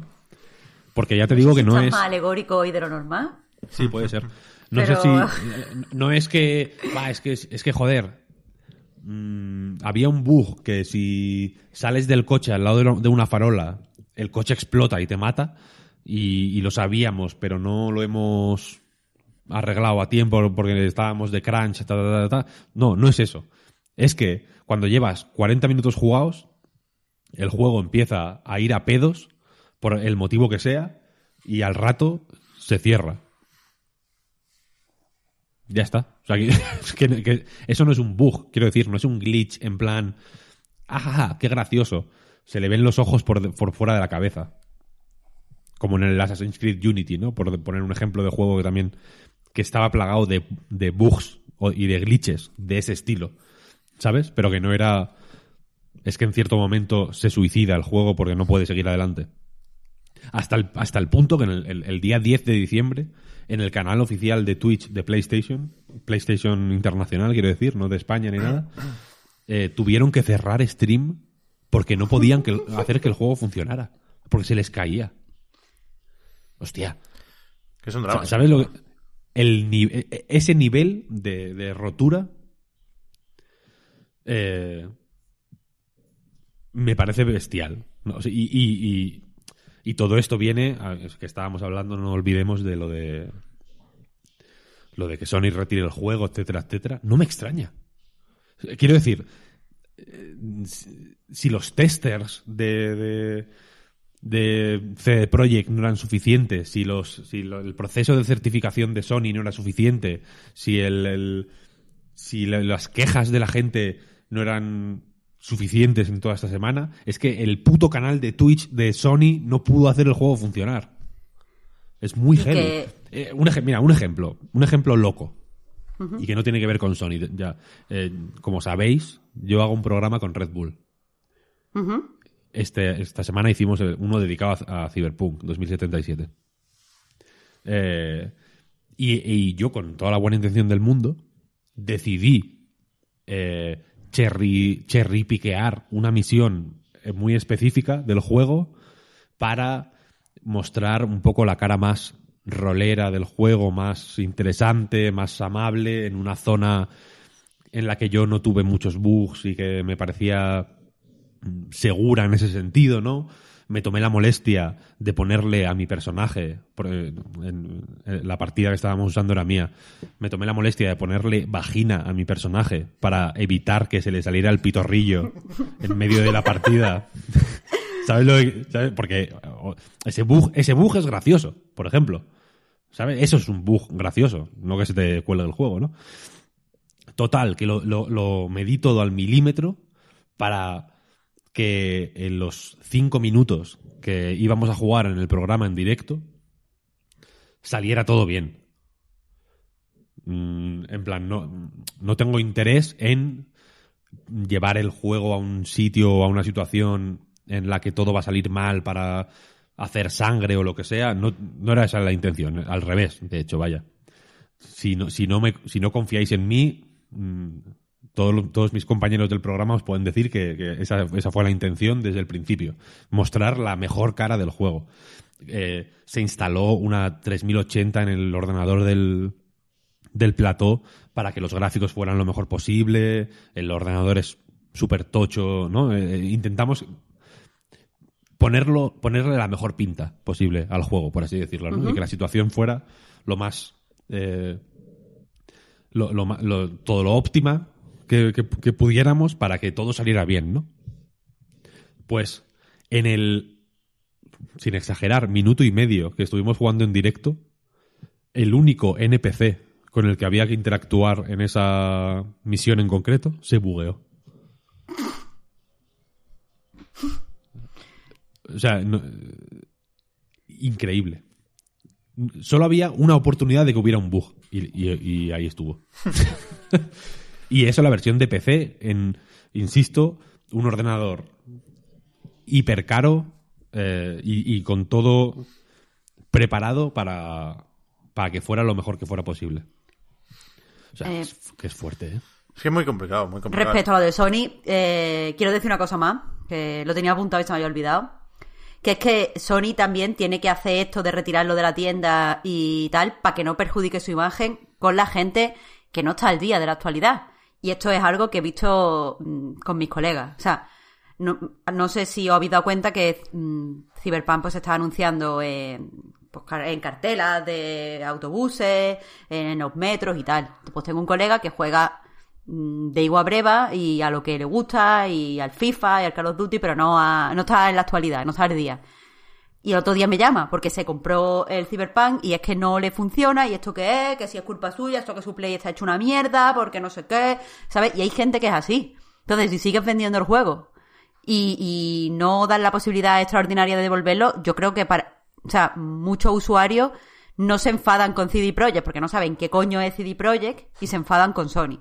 Entonces, quiero decir que ahí también hay eh, eh, autoprotección, que no lo hemos dicho, pero, pero que es importante, que de verdad, que hay que no todo el mundo sabe que esto es culpa de CD Projekt porque había prometido y al final no es verdad, que la persona a la que estoy, estoy haciendo referencia se pensaba que era un, simplemente un shooter con un tío molón que pegaba disparos, ¿sabes? Y se lo compró así como, bueno, pues esto es lo que yo quiero ahora, o el futuro. Y, y, le ha ido muy mal. Así que, que eso, que también está ahí lo de no, no tener por qué dar la cara cuando no eres tú el culpable. Está claro, está claro. O sea, aquí. es que no sé ni qué decir. Yo la verdad es que todavía no me creo muy bien la situación y no sé por qué caminitos nos podemos meter, porque es verdad que nos falta información, lo de siempre, ¿eh? y, esto es lo bastante bestia y lo bastante grave y lo bastante importante como para tener que opinar o, intentar sacar algo en claro, ¿eh? por difícil que sea, pero yo, yo me estaba ahora obsesionando con lo de esas cientos y cientos de personas que sabían que esto iba a pasar, ¿no? Que, que ahora, o cuando salió el juego, parecía que era el secreto mejor guardado del mundo, pero es lo que decíais hace un momento. Muchísima gente lo sabía a ciencia cierta. Más o menos, en función de cómo se hubiera trabajado, que esa es otra, ¿eh? Que, que no sabemos si en CD Projekt estaban muy centrados en la versión de PC y esa era la suya, y sus trabajadores confiaban en que todo el mundo tenía claro que Cyberpunk era sobre todo un juego de PC y que las versiones de consola ya teníamos asumido hace muchos años que no iban a tirar, porque se lo habían preguntado en el E3, ¿cómo vais a meter esto en una Play? O sea, a lo mejor pensaban que la gente no, no esperaba una mierda de eso. Error de cálculo brutal y, y, y trampas las que quieras, ¿eh? Pero quiero decir, a lo mejor estaban centrados en la versión de PC y estaban externalizados los ports, que no sabemos. O sea, el, el Witcher de Switch, seguro que hicieron mucho trabajo desde CD Projekt, pero el port es de Cyber Interactive. El otro día leía un artículo sobre los tres, tres estudios filipinos que han trabajado en Cyberpunk 2077. No tenemos ni puta idea de quién ha hecho este juego. ¿Cómo? El 100% de los AAA de estas características y estas dimensiones, ¿eh? Pero que, que es muy complejo y, y, y, no sé si ha quedado claro que nos centramos en la versión de PlayStation 4 no solo porque Sony haya tomado esta decisión, sino porque parece claramente la peor. O sea, Víctor ha insistido Sí, mucho en esto, pero hombre. lo de crashear, si no lo habéis jugado, no os lo podéis imaginar. O sea, sin duda el juego que más me ha crasheado a mí en la vida. Ayer, en dos horas, me petó tres veces. Todas, el 100% de las partidas que yo he jugado a Cyberpunk, y han sido de media una al día desde que salió, han terminado cuando al juego le ha dado la gana. No cuando yo me he cansado del juego. Es, muy grave. Y en, en PC también me ha petado, pero claramente va mejor. En Xbox, la verdad es que no lo he probado ni en One ni en Series. Parece que va mejor o es más estable en tanto que peta menos y de hecho tiene un pequeño trato preferencial la, la versión o el juego cuando se ejecuta en serie X porque tiene un selector, ¿no? Que, que eso no está en One X, con lo cual no está tirando única y exclusivamente de retrocompatibilidad. No es un parche next gen, pero sí es una funcionalidad hecha a medida para que escojas calidad o rendimiento, ¿no? Pero no olvidemos lo de siempre, ¿eh?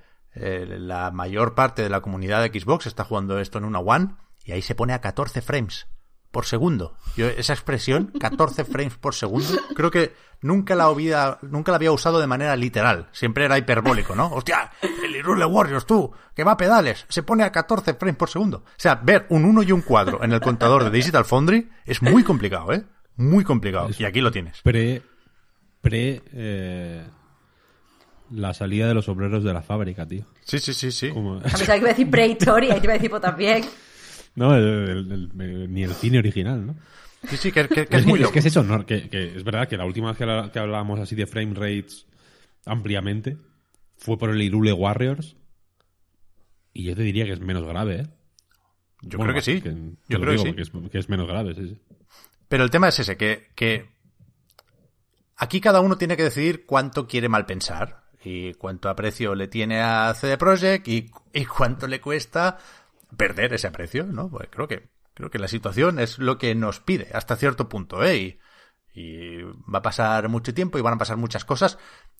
Otro tema que no hemos aclarado, no había leído, Víctor, lo que decías de cómo se van a facturar las devoluciones, pero sí en este comunicado o en, esta nueva reunión con inversores que, que esta semana han estado ocupados, ¿eh? mejor porque así no, no ven el juego. Pero los han llamado varias veces ya estos días, decían que la- o sea, seguirán mejorando la versión de PlayStation 4. Es decir, los parches siguen previstos como estaban para los que deciden no devolverlos, que yo también creo que serán más de lo que podemos imaginar vendiendo eh, esto como algo tan apocalíptico. Y por supuesto los que lo tenemos físico, ¿eh? O sea, hay que arreglar Cyberpunk en PlayStation 4 también. Pero, pero, pero, aquí hay muchos intereses. Eh, evidentemente, puede que no sea prioritario esto, sabiendo que no venden el juego en la PlayStation Store. Es que no nos centremos en las devoluciones, ¿eh? Centrémonos en que no lo puedes comprar en la PlayStation Store. Y aparte tenían un... y tienen un acuerdo promocional con Microsoft. Es decir, a Sony le resulta más fácil tomar esta decisión, A, porque el juego va peor en su plataforma, primero y más importante, pero B, porque no tiene el acuerdo de promoción. ¿Sabes? Yo no creo que Microsoft Ya, pero. haga lo mismo que Sony. Porque, insisto, ¿eh? seguramente sus usuarios no se lo piden con la misma insistencia, pero quizá también porque tienen más cositas firmadas por ahí. Sí, no sé, pues. O sea, no. Ya. Ya, eh, esa- no- eso, no- eso no lo he vivido en primera persona, ¿eh? pero me creo que Microsoft no necesite dar el mismo paso que ha dado Sony, ¿eh? faltaría más. Y de hecho, ahí voy. A mí me interesa aquí, sinceramente, y no quiero que suene mal esto, ¿eh? Yo le deseo lo mejor a todo el mundo, pero me importa más lo que pasa y lo que hacen con Sony y con Microsoft que con CD Projekt. Es decir, si estamos aquí hablando de esto, es en parte por culpa de las plataformas, de los fabricantes, de los que se encargan de ese famoso certificado o ese famoso proceso de certificación. O sea, yo creo que no, ¿eh? Yo, yo, yo vuelvo a lo que decía Rami y a lo que comentabais antes de las formalidades. Sony y Microsoft es cuestionable si esto debería ser así o no, ¿eh? Pero ahora mismo, igual que Nintendo, igual que Valve, igual que todo el mundo, Apple y Google en, cierto sentido, no hacen eh, control de calidad. No lo hacen, lo sabemos perfectamente. Aquí se cuela de todo. De todo, entre otras cosas porque es difícil poner barreras ahí, ¿no? Que nos fijamos solo en los bugs o nos fijamos también en si esto es una mierda como un coco. A lo mejor no peta, pero a lo mejor se arrastra desde que lo enciendes hasta que se apaga. Entonces, eh, creo que el certificado no está para eso. Creo que es difícil volver a los tiempos del sello de calidad de Nintendo. Y creo que era impensable, por supuesto, que Cyberpunk no saliera en una plataforma. Y, eh, en parte por lo que decíais, ¿eh? Ojo, se anunció que Cyberpunk era Gold el 5 de octubre. Yo dudo que mandes, mandes a hacer discos sin la, sin la certificación. O sea, la certificación es previa seguramente al 5 de octubre. A lo mejor está por ahí el dato, ¿eh? la, noticia, la información, no lo sé. Desde entonces, ¿cuántos parches puede haber habido?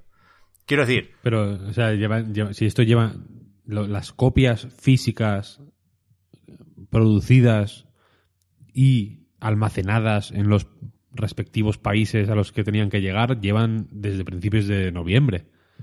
Quiero decir que el, juego, claro que era Gold.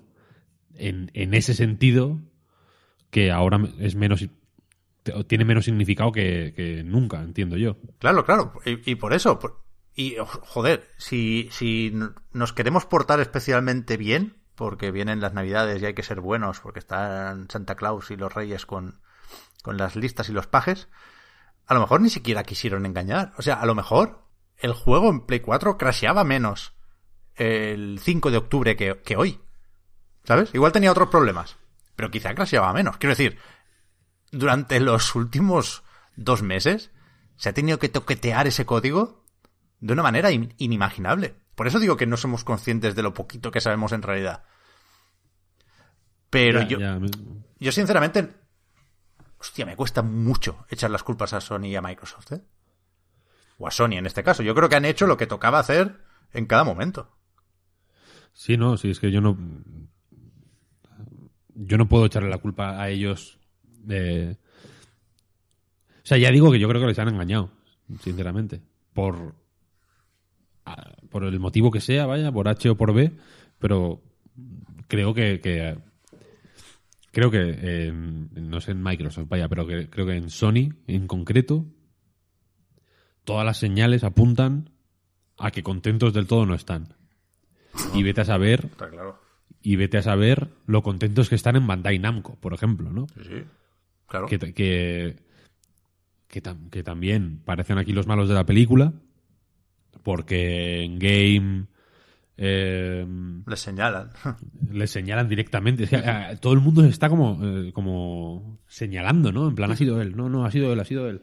En Game no decían que por petición expresa de la distribuidora Bandai Namco España no se podían devolver las copias que estuvieran abiertas, ¿no? Que la devolución se tramitaría como con las normas estándar, por así decirlo, ¿no? Precintado, ticket de compra, 14 días y punto. Sin, no, se aplicaba ninguna norma especial en ese caso. Eh, y Bandai Namco dijo, a ver, mm, o sea, y Bandai no ha dicho nada, de hecho. Entonces, eh, y, parece, en plan, no, no, es que por culpa de... Fíjate, lo, fíjate CD Projekt, el buen rollo, que nos dice, venga, devuelved el juego, da igual, no pasa nada. Esto, esta corre de nuestra cuenta. y Bandai Namco es como, mira, eh, esto no funciona así, ¿no? Que tampoco tienen que estar contentos, insisto, es que, es que se han metido en un callejón sin salida o que, o que parece tener difícil salida, vaya.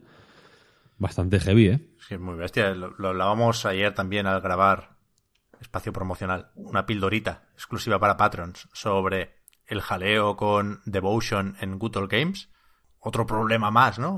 Otro frente abierto para, para los polacos. Pero aquí queda, más allá de arreglar el juego, más allá del parche Next Gen, queda un multijugador. Que ahora cambia completamente lo que se espera de él y las expectativas que tienen desde la compañía. Y. Joder, es que cambia todo la compañía, ¿eh? Han caído un 40%, creo, las acciones desde antes de publicar el juego hasta ahora. Tiene una serie de implicaciones esto que, que yo creo sinceramente que no las vemos venir todavía. No las vemos venir. Hemos pasado de gente en Twitter diciendo no me creo que le pongáis un 7 a esto. No me creo estas pegas que le pones. Esto es porque solo has querido ver la transfobia o porque has eh, intentado encontrar aquí un juego que Cyberpunk nunca quería ser. A, y lo he leído esto varias veces ya, hablar de el golpe de la generación. El golpe de, de GTA Online, Heist. ¿eh? De Heist. Exacto. Es una puta locura. Es que no me lo creo, de verdad. No me- no- todavía no me, no me creo cómo, cómo hemos podido llegar aquí. Es que es muy impactante, muy impactante, ¿eh?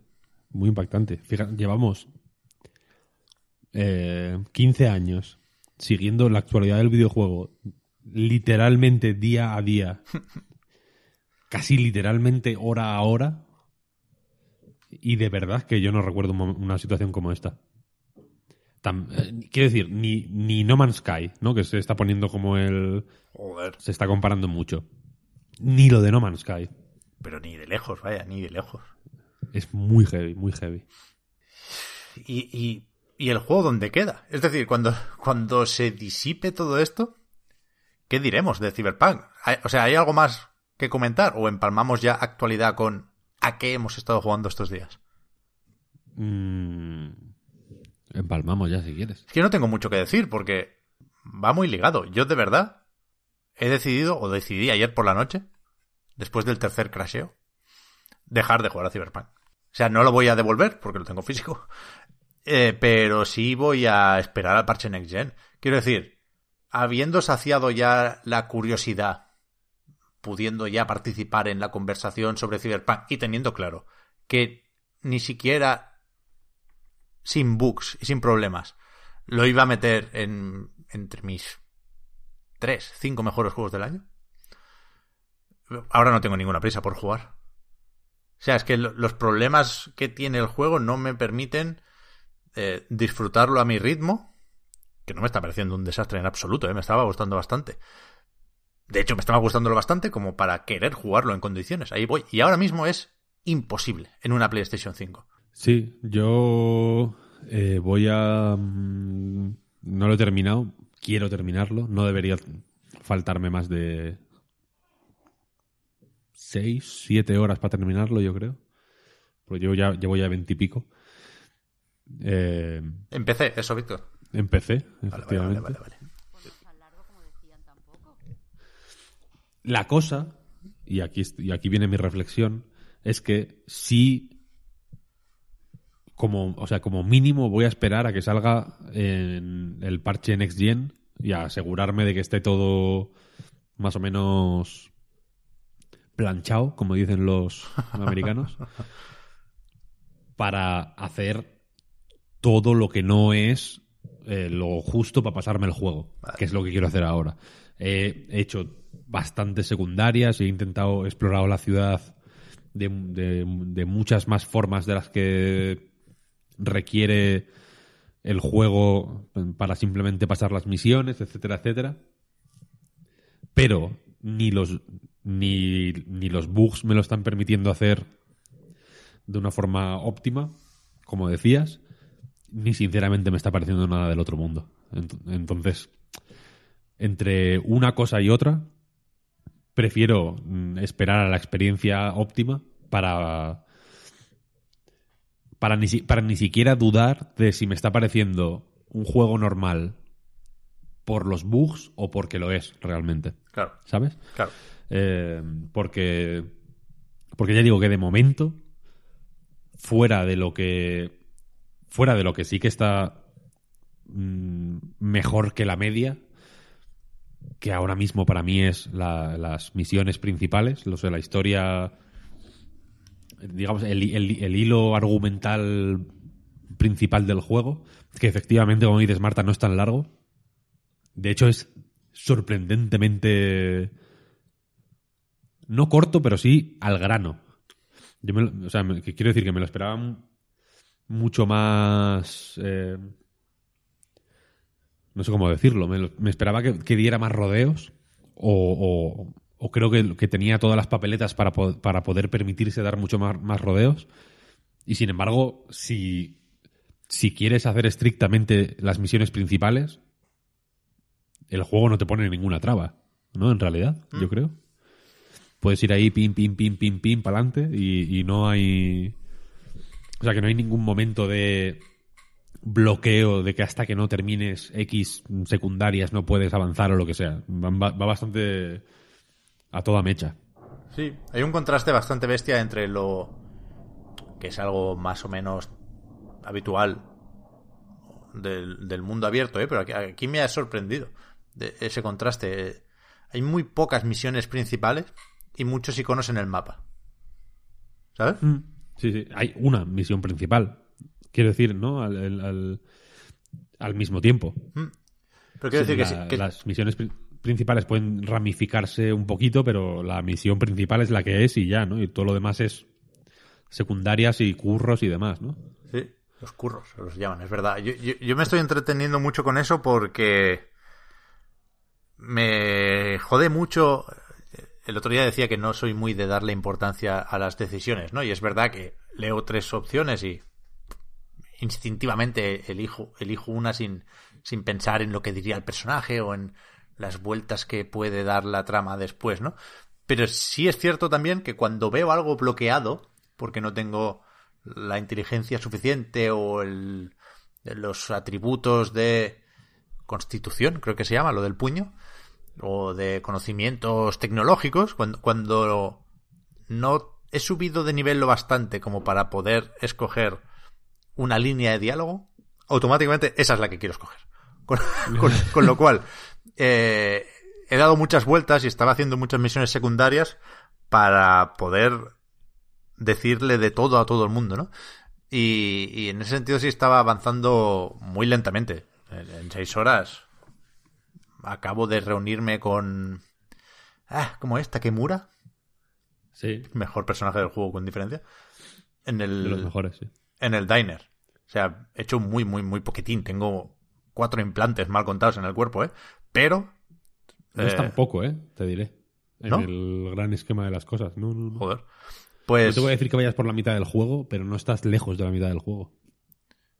pues sí que, sí que he subido bastante los atributos y he desbloqueado habilidades que no sabía ni que estaban, como el- la ejecución sigilosa desde el aire. Y es eso, joder, es que me estaba gustando más o menos todo sin ser la revolución, ni siquiera la evolución que llegué a pensar. Creo que en el penúltimo podcast, cuando ya nos despedíamos, dije que no... Eso ha envejecido mal, ¿eh? Dije que no nos veíamos venir este juego, que iba a ser como el momento Red Dead Redemption 2.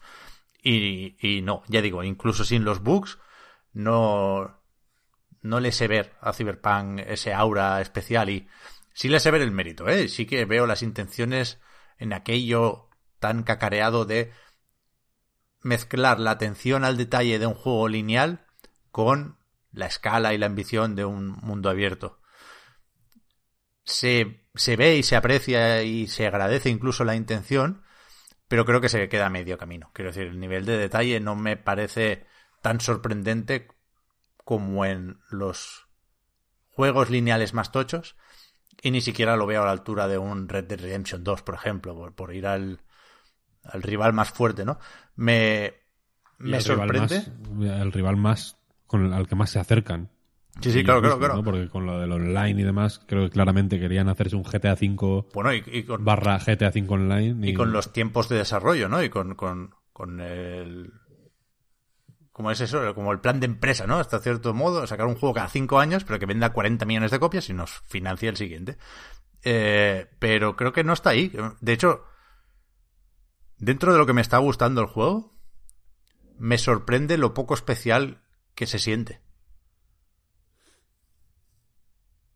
Detecto pocas cosas únicas de Cyberpunk. Le, veo, bueno, poca firma, incluso, ¿eh? Y, y sin duda, creo que lo mejor es la ambientación. Creo que Night City impone bastante. Cuando pierdo un poco la fe en el juego, miro hacia arriba, ¿no? Con el personaje y veo que, hostia, hay mucho edificio aquí. es, bastante bestia esto. Y, y aparte de la ambientación, el, guion me parece muy por encima de la media. Por cómo está escrito, por cómo está localizado incluso. Pero lo demás, muy ambicioso pero poco especial. No sé si necesitaba más o si se le exigía otra cosa, ¿eh? Por supuesto, las críticas de es menos RPG y más shooter de lo que esperábamos, las he leído mil veces. Yo me esperaba algo más o menos así, o sea, es que es... Al final es un, Deus Ex con pa' ¿eh? Sí, ojalá fuera un Deus Ex. Quiero decir, ya en, muchas cosas ya le gustaría ser un Deus Ex. Creo que tiene un nivel de estatismo, todo, que, yo sí que no me lo esperaba. Eh, otra cosa que no envejeció bien que dijimos aquí este, en este, mismo programa, el mejor podcast de videojuegos de España y de, Europa. Eh, dije yo que, ir lento en el coche tenía que ser una, una, de las experiencias del juego, una cosa disfrutable, ¿no? Ir, ir despacio en el coche, moviéndote por la ciudad, mirando lo que ocurría a tu alrededor, fijándote en las cosas, ¿no? Buscando Mm, las situaciones que iban a ocurrir en la ciudad, ¿no? a ver dónde se cometía un crimen, a ver quién necesitaba, quién podía necesitar algo, a ver qué personaje parecía que me podía ofrecer algo, ¿no? Viendo cómo respiraba la ciudad a mi alrededor. Esto lo dije hace tres programas, vaya, quiero decir, no fue hace mucho más, creo recordar.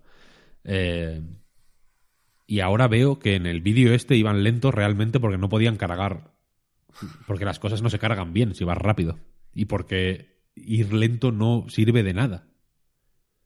Quiero decir, todos los objetos del juego, la principal cosa que haces, eh, no es ni siquiera disparar, es recoger basura.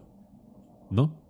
ahí, ahí, estamos de acuerdo. Eh. El loot lootear ceniceros es mm, quizá lo principal de Cyberpunk 2077. Eh, si fuera Deus Ex, esa basura tendría algún, algún sentido. ¿Sabes? Mm. O si fuera, o si el mundo estuviera vivo de alguna forma, si yo enciendo una radio, los enemigos de alrededor deberían escucharla por ejemplo. Bueno, pero esto se puede hacer para distraerlos, ¿no? Sí, hackeándola. Si, si en vez de hackearla la activas manualmente, los enemigos no saben que está encendida. Ah, hostia, vale, vale, claro. Tienes que utilizar el hackeo distraer enemigo. Vale, vale, vale. Quiero decir, yo entiendo que distraer enemigo es pues un hackeo que ejecuta una acción que yo no puedo hacer físicamente porque estoy lejos, ¿no? Es una alternativa a distancia de acercarse a la radio y encenderla para distraer a los enemigos y luego sniquear ahí y marcharme tal. Esto es una chorrada, ¿no? En realidad, pero entiendo que. Pero la cosa es que los enemigos no saben si la radio está encendida o apagada. Los enemigos responden a el comando distraer enemigo. Cierto, cierto, cierto. No a que la radio esté encendida o apagada. Y a esto me refiero cuando digo que el mundo es estático. Porque no responde al mundo nada de lo que ocurre no responde a el estado real o, visible del mundo que le rodea, sino a una serie de comandos que es que para mi gusto joden el juego, la verdad. No, o sea, y, si, y si joden el juego os suena demasiado exagerado, para mi gusto rompen la inmersión por completo. Más que los, los muchísimos bugs que aun jugando en PC, son constantes. Menos graves porque, pues, pues crashea. A mí me ha crasheado una vez, nada más. De hecho. O dos. Eh, y por lo general el juego, pues bueno, el de rendimiento me va bien y todo. La verdad es que no, no tengo tanta queja en ese sentido, pero bugs de la luz tripeando, modelos que se quedan locos, enemigos que les mato y funcionan aún estando muertos. Me refiero a que siguen detectándome. Ellos están inertes en el suelo, tirados, muertos, pero en el radar aparece su cono de visión y si me acerco, gritan y alertan a los demás. Esto me pasa con cierta frecuencia. Esto no lo he visto yo. Eh, salir del coche y que el muñeco no corra y tener que Eso pausar y despausar para que vuelva a andar a una velocidad normal. Yo creo que lo que pasa es que se queda fijado lo de. Bueno, como mínimo en la Play, ¿eh? Lo de apuntar. Yo tengo que darle otra vez al, al L2 para que Yo me deshaga el, el zoom, apuntando digamos. no, a mí no me lo pasa. O sea, yo apuntando y tal no me Vale, vale, vale. no se me vuelve a andar. Ahí Tengo que pausar y despausar. Hay una serie de bugs menores, digamos, que si los viera una vez cada 40 minutos, échale, no te voy a decir ya ni una hora, me daría más o menos igual. No pasa nada. Eh, entiendo que los juegos, cuanto más ambiciosos, más mm, abierta está la puerta a que se cuelen este tipo de cosas, ¿no? Entiendo que es una gajes del oficio, no pasa nada. A mí los bugs no me en general de verdad que no me molestan. Pero cuando son constantes de una forma tan bestia eh, me, me hacen dudar de, todo. Y ya digo, más allá de bugs, es decir, de errores, de cosas eh, que, no tienen que ser así, pero son así por error, los errores son humanos. Errare humanum est. No pasa nada. Yo eh, ya insist- de- lo digo de verdad que, eh, hay que perdonar los errores es la señal de humanidad que más, que más agradezco y que más aprecio de la historia. Pero, por ejemplo, eh, ¿cómo se llama este? Mm, Hay un, un Reaper Doc de estos, no sé, no recuerdo cuál, que tú entras a su tienda y en el mostrador tiene un no sé, un- no sé cómo llamarlo, uno de estos coleccionables que te dan lore, que te dan texto, ¿sabes? Un pincho lo llaman en castellano. Un pincho. ¿No? O sea, un, un USB de estos que hay 800.000. Que hay mi- millones, sí, que te dan como lore, un, te- un pequeño texto con lore de la- del universo cyberpunk, ¿no? El- el- para que nos entienda quien no esté jugando solo en español, el Reaper Dog son los matasanos. Ah, matasanos, yo es que estoy jugando en inglés. Los que te, te, eh, te meten los aumentos y los cyber Eso wiles y demás.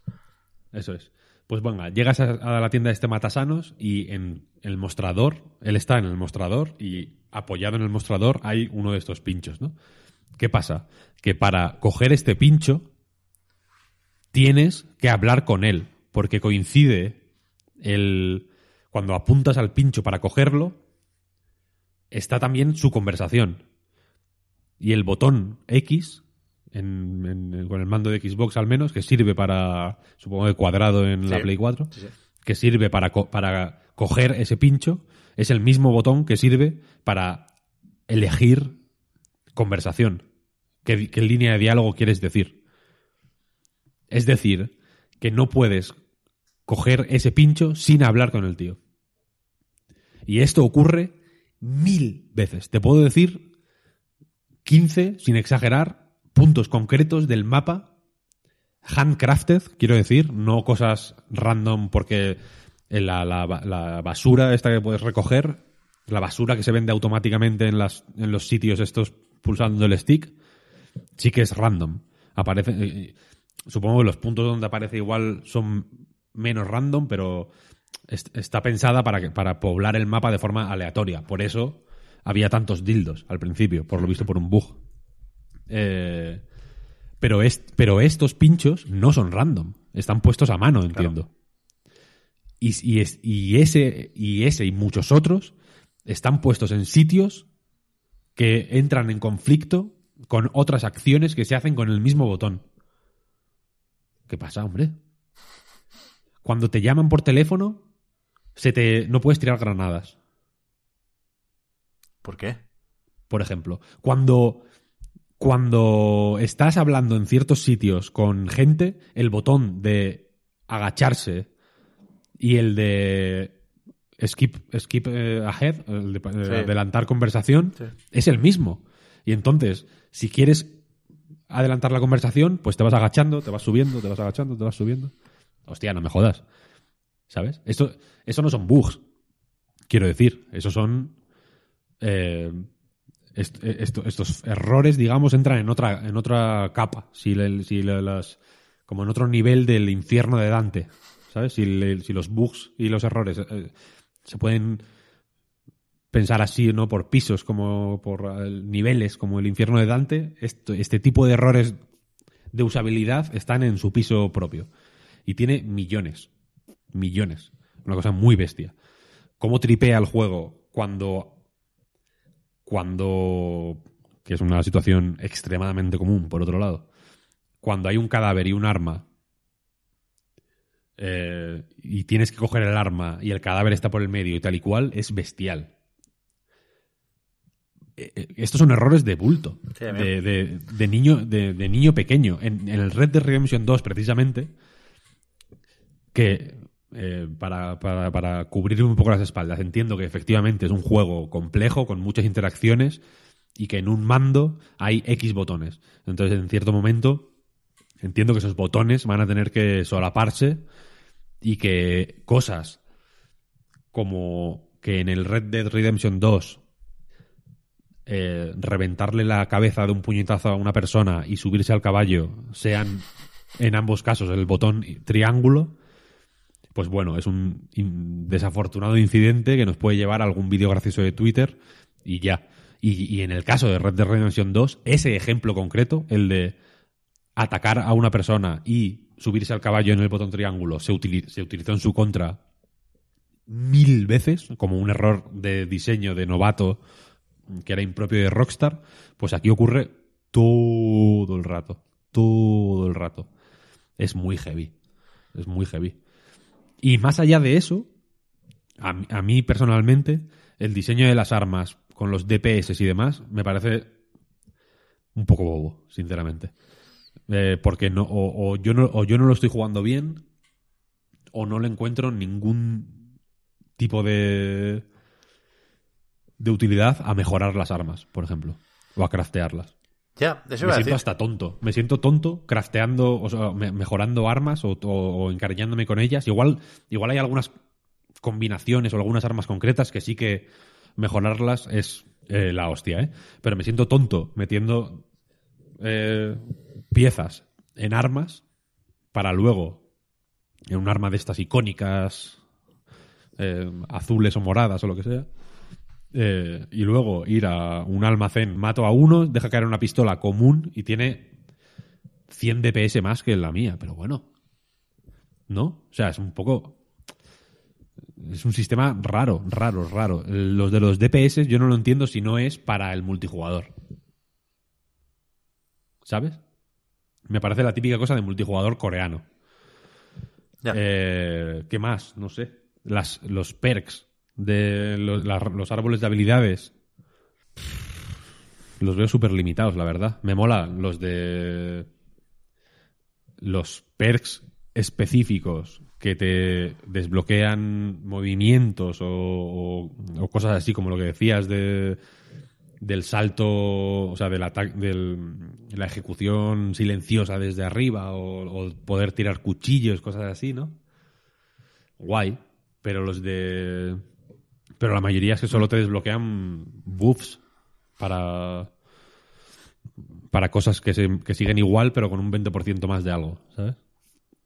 Lo veo limitadito, en general. Creo que en general sirven poco. Ya.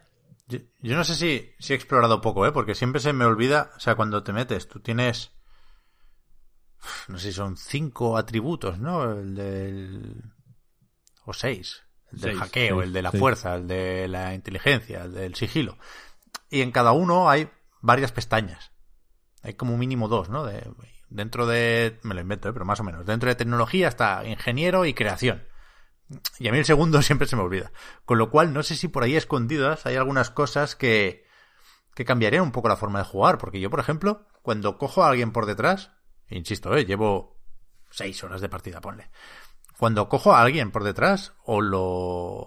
o le rompo el cuello y lo mato, o, o lo noqueo y, y, lo dejo ahí con. con el atontamiento no letal, ¿no? Pero. Pero yo recuerdo en algún gameplay que le enchufaba el cable ahí ya. Y podía hackear cosas del entorno desde el cuerpo inmóvil de un enemigo. Eso tú, Víctor, tampoco quiero jugármela más de la cuenta, ¿eh? Pero eso tú lo has hecho, por ejemplo. No lo ¿Sabes sé. si está? La verdad, no lo sé. Es que con, con, con, eso me venía a referir al hablar de cosas poco específicas, ¿eh? Porque es verdad que están las balas inteligentes, por ejemplo, ¿no? Que, que, que lo usé ayer por primera vez y, está guay, tiene cosillas, tiene una serie de modificadores que entiendo que es la gracia, ¿no? Y que, que, viene muy bien ligado con, con el tema de los aumentos y de modificar tu cuerpo y toda la hostia. Pero creo que afecta un poco la forma de jugar. Yo, yo pensé que, que habría muchas más opciones a la hora de hackear, por ejemplo. Insisto, ¿eh? puede que a las dos horas más de partida encuentre algo que cambia completamente. No te digo yo que no. Pero de entrada. O sea, yo de momento no. Es el sigilo de siempre. O sea, yo de momento no he encontrado ningún motivo para currarme el sigilo, por ejemplo. Y, y llevo tantísimo tiempo, o sea, llevo tantísimas horas, porque muchas misiones de curros y misiones así más simples las ahora las hago a lo bestia pero antes me las curraba mil ¿eh? de buscar por dónde de, analizar eh, al milímetro el entorno buscar por dónde podía colarme mirar todas las cámaras desactivar toda la seguridad hmm. ir ahí eh, sneaky a saco pero entre hacer eso y entrar a tiros y matar a todo el mundo y ya, yo al menos no he sabido ver ninguna diferencia. En tanto que las recompensas son las mismas, o mejores, porque looteas a todos los enemigos que has matado. eh, y el juego no, no, no, es que, no es que te premie o te deje de premiar por hacer esto o aquello, es que no reacciona de una forma distinta. La, si, si matas a 70.000 miembros de una banda, tu relación con esa banda es exactamente lo mismo, la misma que si matas a cero. Entonces, no. O al menos esa sensación me ha dado, vaya. Es que de verdad. Igual los cambios son tan extremadamente sutiles que, que hace falta examinarlo al detalle para darse cuenta de, de dónde eh, están los, los puntos en los que cambia la cosa, ¿no? Pero, por ejemplo, ni siquiera sé en qué medida espero que al final ocurra algo o, o, que en algún punto ocurra algo así, vaya, pero no sé en qué medida afecta el, el, el mi inicio vital, la, la, la el, yo, yo, soy corpo, yo elegí corpo. Nómada. Eh, no sé en qué afecta ser ya, cuerpo. Yo, yo, lo, único que lo único que me ha afectado de momento es en cuatro en cuatro conversaciones que me han dado ahí una opción corpo y en que he podido eh, ser borde con, con, con, la recepcionista de un hotel. ya está. No, no ha habido, de momento no ha habido más. Igual, o sea, ojalá, ¿eh? Igual al final, de pronto, mis raíces corpo salen a la luz. Pero de momento, no. No noto. No, o sea, no, no, no, no siento que esté perdiendo algo por no ser. Eh, nómada, por ejemplo. Ya. Bueno, al principio sí cambia con, con, con los tres life path estos, pero es muy, muy sí, poco. 15 minutos, no sé, sí, tampoco... sí, no, no, creo ni que sea ese el prólogo. Creo que el corte del prólogo hay que hacerlo bastante más adelante. Sí, sí. Ya, no sé. A mí me quedan muchas cosas por ver, ¿eh? Y quiero hacer comparativas y no tengo ni idea siquiera de si hay distintos finales, por ejemplo, en función de algunas decisiones. Sí he visto cómo pueden cambiar algunas misiones, pero no me parece nada más destacable de lo habitual. Y, y con lo del sigilo, yo, yo sí todavía me estaba tomando algunas misiones en serio porque me gusta, por ejemplo, eh, entender el diseño de niveles, que no digo que no lo puedas hacer pegando tiros, ¿eh? Pero en el mejor de los casos, la recompensa es de nuevo la que es un estándar en el género, ¿eh? El, pues hacer clic con lo de, vale, esta cámara está aquí porque me permite distraer este enemigo en concreto hackeando aquella otra cosa que está bien puesta porque alguien ha jugado a esto y ha dicho, hostia, pues podríamos distraer a este con esto, ¿no? O lo de, pues no sé, tengo 8 de fuerza, puedo forzar esta ventana. Subes experiencia como un bestia también. Lo, he visto, en muchos sitios, vaya esto. Sí, haciendo em, no letal y tirando a la gente a, los contenedores de basura. Hmm. Eso te da experiencia a, mansalva. Hmm. Eso sí. Sí, no, no, desde luego, y quiero decir, y, precisamente jugando a sigilo, efectivamente me di cuenta de que hay. Las, las cosas están puestas siempre a unas alturas específicas para permitir llegar al mismo punto por distintos sitios. Hay cosas que solo que solo funcionan o que solo puedes mm, a las que solo tienes acceso cuando tienes el doble salto, por ejemplo. Eh, el mundo está diseñado de tal forma que, sea eh, juguetón en ese sentido. Y se nota que hay pantallas, o sea, niveles o zonas donde se desarrolla una misión concreta por, por pequeña o por infernalmente opcional que sea, porque hay muchísimas. Los curros estos suelen ser más que misiones de historia o que te descubran algo, suelen ser más mecánicas, ¿no? De aprovecha las mecánicas y, y, juega de esta o de aquella manera. A mí son las que más me gustan, sinceramente, porque son las que, los que las que más me permiten tener la sensación de que estoy haciendo lo que yo quiero y no lo que el juego me pide. A mí lo que, lo que más me jode de la misión principal, por ejemplo, es eso, que eh, en la gran mayoría de casos haces lo que el juego te, pide, no lo que tú quieres hacer. A mí esto me parece muy desaprovechado en el... Por no hacer mucho spoiler, hay un momento en el que tienes que mm, inspeccionar un sitio, una habitación de hotel en este caso, eh, como para planificar un un atraco, básicamente, ¿no? Un robo al, final.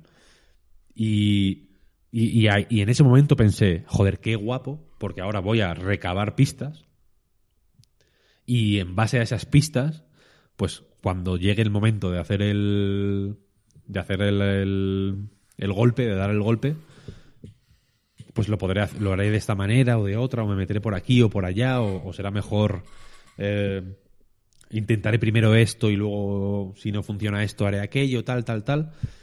Y, fue un jarro de agua fría tan bestia ver que cada vez que inspeccionaba una de las cosas de la habitación, eh, el personaje en concreto que te, con el que estás haciendo la inspección me decía, no, eso no va a ser, eso yo creo que no va a ser, mejor ni lo miramos, mejor ni lo miramos. ¿eh? No, esto tampoco, esto tampoco. Esto tampoco, esto tampoco. ¿no? los datos podrían darte a entender que sí, pero te digo yo que no. Mejor que aquí no. ¿No? Y cuando llegas al punto en el que sí que está lo que buscas, es como va a ser aquí. Yo creo, te digo yo que va a ser aquí, ni, ni, mires otro lado, ¿eh? ni mires otro lado porque, porque va a ser aquí, te lo digo yo. Como hostia. Súper básico, ¿no? No sé, era una oportunidad, quiero decir por, resumir mi sentimiento. Era una oportunidad para poner, para darle, o para poner a prueba, por así decirlo, ¿no?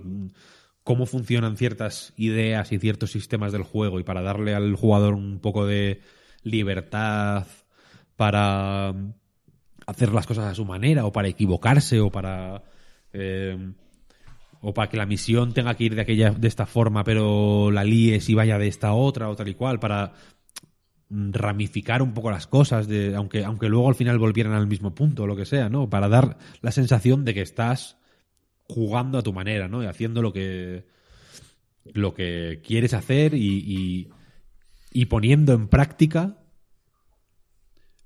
todo lo que el juego te ha ido enseñando hasta ese momento, ¿no? En plan, vale, has aprendido a hackear, has aprendido a sigilo, has aprendido a utilizar armas, has aprendido a vestirte de tal manera, a ponerte implantes, a no sé qué, a hablar con la peña, bla, bla, bla. No, has aprendido, te, hemos puesto toda esta serie de ingredientes delante y de piezas delante. Ahora, en el golpe, ponlas en práctica, ¿no? Mm, de- demuestra cómo se usan, ¿no? Eh, Experimenta, busca la manera de poner en práctica est- este- estas enseñanzas de la manera en que tú veas más oportuna, ¿no? Ahora eres tú el que está jugando. Eh, y no es así.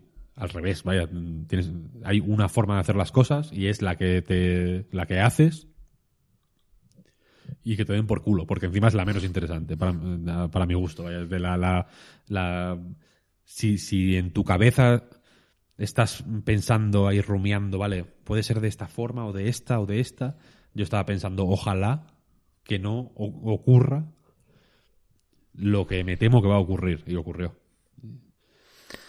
Y yo no me esperaba, porque lo que ocurre es básicamente que la, la- opción más random, que es un tiroteo y pa- pasillero de cojones, además, una sección de, de media hora o lo que sea de Call of Duty, básicamente. Y es, y es eso, lo que te ponen delante y lo que tienes, y lo tomas o lo dejas, porque no hay otra opción. No puedes, no hay alternativas, quiero decir, no, ni, no, no puedes en- ni intentar encontrarlas porque muy convenientemente en ese punto el juego se cierra por completo y solo puedes ir por el camino que tiene que se te ha marcado. No sé.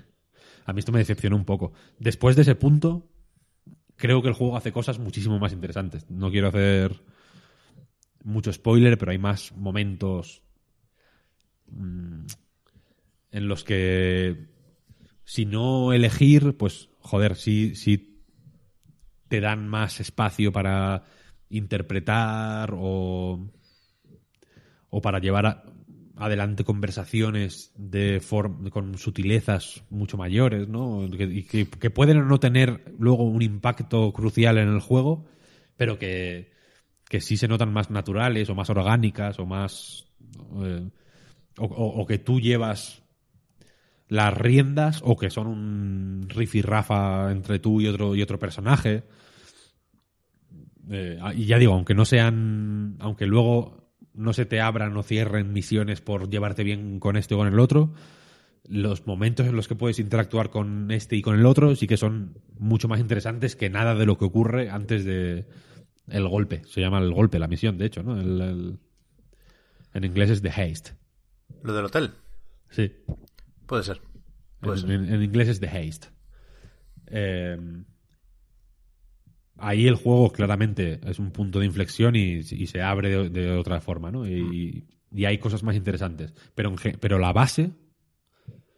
O sea, quiero decir que, les- que el- que hay que hacer un esfuerzo y yo de verdad que lo estoy haciendo eh, diariamente, de hecho. Eh, el esfuerzo para verle las cosas interesantes, que las tiene pero para mi gusto no son tantas ni tan interesantes en realidad como como me esperaba. Y, me lo esperaba no por estar cegado por el fanatismo hacia CD Projekt o por ser muy fan de, de Witcher 3 y tal, sino simplemente recibiendo y, e interpretando de la forma más calmada y fría posible los mensajes que me llegaron desde la desde la desde CD Projekt a través de los mismos canales que los recibimos todos, ¿eh? De- desde Sí. entrevistas en L3, de Twitter, ¿no? Quiero decir, en base a eso, no me esperaba un juego tan simplote en, en tantas cosas. Simplemente. Ya. Yo creo que, es, que está muy a huevo y mucha gente lo ha hecho ya y más. Que lo van a hacer, ¿eh? Lo de hacer juegos de palabras o sacar conclusiones usando eso de el estilo y la sustancia, ¿no? Que son dos elementos que juguetean y se contraponen en el universo de Cyberpunk. Yo, yo no, insisto, no juego lo suficiente como para poder hacer esos juegos de palabras, pero sí creo que que la principal excusa para coger Cyberpunk con muchísimas ganas tiene que ser eso, el que te guste el, el género, el que te mole la estética Cyberpunk. Creo que con eso, por la parte de la ambientación, es donde se queda más cerca de cumplir con ya no voy a decir las promesas, pero sí lo que creo que en general se esperaba de él. Si no, creo que no tiene el magnetismo suficiente como para que yo diga que tengas que vencer las reticencias. No, ahora nos ponemos en el polo opuesto. Si no te va esto de los brazos cibernéticos y los futuros distópicos, no creo que lo demás del juego eh, tenga el atractivo suficiente como para que tengas que hacer un esfuerzo y tengas que estar aquí sí o sí, porque es que si no me pierdo el, los cimientos del futuro del ocio Eso es. interactivo digital de los próximos años. No. Eso es, eso es. No, no. En ese, o sea, en ese sentido, por coger otra comparación que, que se ha hecho mucho estos días, ¿no? Con Red Dead Redemption 2. Eh, a mí de Red Dead Redemption 2 me molestaron muchísimo una serie de cosas que me parecían de juego de, de- Play 2. En plan, eh, que las misiones tuvieran retos de habilidad como si fuera aquello un, el Nintendo Land, ¿no? En plan, termina en menos de un minuto. Es como, bueno, si me sale de los cojones, ¿no? Yo qué sé, ¿no? Deja- déjame en paz. O haz 15 headshots. Como, ¿esto qué es? Porque yo, porque yo lo que entendía es. Arthur Morgan tiene algún tipo de Claro. psicopatía que le, que le impele a, a terminar esta misión en un minuto y haciendo 15 headshots, quiero decir. Eh, Lleva la ¿quiere ser esa cuenta? Arthur Morgan, ¿no? Claro, claro, claro. Es una, es, es una especie de máquina de matar psicótica que solo quiere hacer el mayor daño y de la forma más eh, grotesca posible. Me parecía, que me- o sea, me sacaba del, del papel. Quiero decir. Y me acuerdo cuando te dije, Pep, que, el- que lo de que Red Dead Redemption 2 es uno- un gran juego de rol, etcétera, etcétera, lo decía la gente que no había jugado un juego de rol en la puta vida eh, ahora, jugando a esto, pienso, coño, es que comparado con esto, Red Dead Redemption 2 es mm, Vampiro la Mascarada quinta edición, ¿sabes lo que quiero decir? Es una, es una, es una puta maravilla, evidentemente, porque sin necesariamente integrar una serie de reglas o de...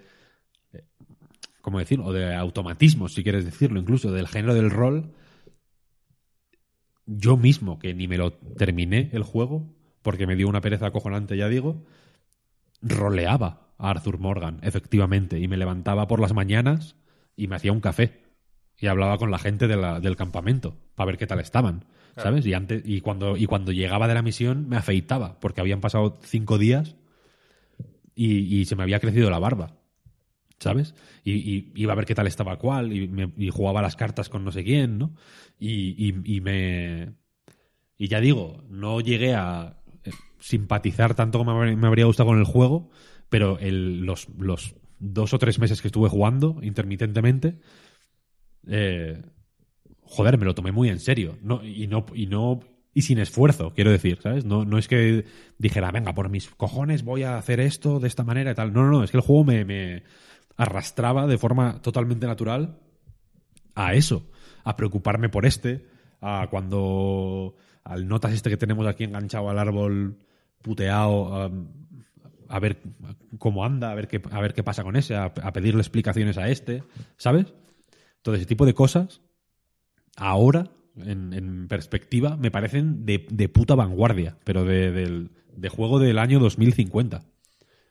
Y este, sin embargo, en muchas cosas me parece de. Pues un juego que podría haber salido en el- el- el segundo año de la Play 4. A nivel de diseño, ¿sabes? Prey, por ejemplo, me parece un juego infinitamente más humilde infinitamente más complejo. y vanguardista que este. Que, insisto, que más allá de que a nivel técnico es increíble y a nivel eh, artístico es una bestialidad. No, no tengo queja ahí, en realidad. En mi PC, además, tengo la suerte de que se ve. eh, rinde más o menos bien a 45, entre 45 y 60, en función de en qué calle me meto. Con todo en alta o en ultra. Entonces estoy viendo un juego muy impresionante. Eh, pero ya digo, más allá de eso, es, mm, en, otras cosas me parece más. En otras cosas me parece más vivo y más interesante y más disfrutable a nivel de de simplemente pasear por la ciudad. Yakuza Laika Dragon, que es un juego exactamente igual de, de complejo que Dragon Quest 3 de la NES. ¿Sabes? El Yakuza 3 es un juego más o menos ru- rudimentario, en realidad. No, no, no hace, no hace nada especial. Simplemente sabe colocar cada pieza en su sitio, ¿no? Eh, y eso es lo especial que hace, vaya. Al final es una cosa súper especial, claro. Eh, pero, me, pero me parece la ciudad de Yakuza, es de Laika Dragon y de Yakuza 6, y, y- y no voy a ir más para atrás porque, porque ya me da esta vergüenza. Eh, me parece una ciudad mucho más viva y mucho más disfrutable y mucho más vivible que Night City, la verdad. En la que es horrible ir en coche, en la que es horrible ir andando y en la que lo único que queda es usar los viajes rápidos que hay cada 20 metros. Porque hay puntos de viaje rápido literalmente al lado de cada sitio donde hay una misión. Si te has fijado. o sea, que, que no sé, que... que- y, es- y esto ya son cosas que... Por eso, por eso digo que todo esto, quizá si no hubiera problemas técnicos, me lo podría tomar con más filosofía. Porque me costaría menos simplemente decir, bueno, pues voy a disfrutar lo que hay, mm, de perdidos al río y a tomar por saco, ¿no? Vamos a jugar a esto, vamos a disfrutar, no es exactamente lo que yo quería, pero bueno, vamos a disfrutar el, el, el- el- el espectáculo gráfico, ¿no? Y vamos a disfrutar a Keanu Reeves y a tomar por saco, ¿no? Y, y- y ya está. Pero es que tampoco es eso, la verdad. Tampoco es eso. No quiero hacer viajes rápido a todos los lados. Y andar no tiene sentido. Y ir en coche tampoco mucho. Así que. pues Que bueno. siempre hay, siempre hay una, una piedra en el zapato. ¿eh? Yo los, lo- algunos momentos así más inesperadamente placenteros que me he encontrado con el juego han sido, por ejemplo, conduciendo de noche. En plan colateral, cuando tengo la suerte de que suena algo medio potable en, en la radio, porque las emisoras déjalas ir también. La música del juego Morro rock. no sé muy bien a qué, a qué juega. Pero, pero es que siempre hay algo. Cuando no es un bug o un crasheo, es que el minimapa tiene mucho zoom. ¿No te pasa, Víctor, que te El es siempre los giros? Es imposible. joder, que era esta calle. Pua, marcha atrás, Sí, te choca, total. atropellas a uno. Total. Quitas De un rato, colega. Es que no, no ves ni una puta curva a tiempo. Los coches son la- los coches que más derrapan que yo he visto en mi vida. Claro, luego estás con la piel de plátano al coast. Mario Kart todo el rato. Sí, sí. Siempre, te- siempre hay no, algo que te no- saca. no lo he querido decir porque me parecía que era una cosa muy pejigueras mía, pero me alegro que lo hayas dicho. No está todo el mundo con los coches, ¿eh? Pero a mí me, me jode eso- más lo del GPS que Pero- lo del derrape. O sea, yo por ejemplo me pasé eh, mucha, muchos juegos sin coche. Porque hay un momento en el que pierdes el coche y luego y tienes que comprar. Todo el Hay mundo te quiere vender el suyo. Que todo el mundo, sí, de pronto es como eh, todo, todocolección.com. eh, mil anuncios. Eh, y dije, mira, paso de coche en realidad. No me hace falta el coche, ¿no? A donde pueda ir andando, voy a ir andando y si me, si, me canso de andar, rápido. pues cojo un viaje rápido y a tomar por el culo. Y es que no, no merece la pena andar. En realidad. Mere- o sea, merece mucho menos la pena de lo que me habría gustado, la verdad. Sí, sí. He hecho fotos, porque el modo foto me, pues me presta. Tampoco tampoco es que sea la gran cosa, pero es que hay algunas algunos sitios muy impresionantes y algunas escenas muy guays y, y algunas cosas del mapa que, que, me, que me ha gustado fotografiar, pero yo qué sé, voy andando y yo, yo qué sé, me encuentro con un niño por ejemplo. Le doy a hablar. A ver qué me cuentas.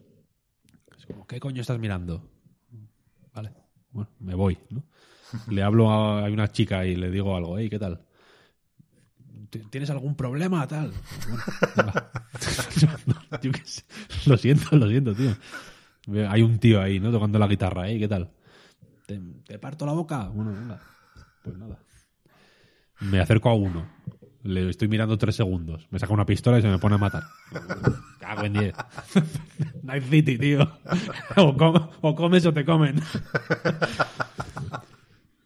Hay, hay, mm, no sé, muy poco. eh, Y, y- y no sé, esto no es- supongo que es un bug también, vaya, pero cuando hablo con una persona, eh, que nunca son conversaciones como tal, son simplemente como esto, como los blurbs, estos que le aparecen encima de la cabeza con lo que te dice y ya.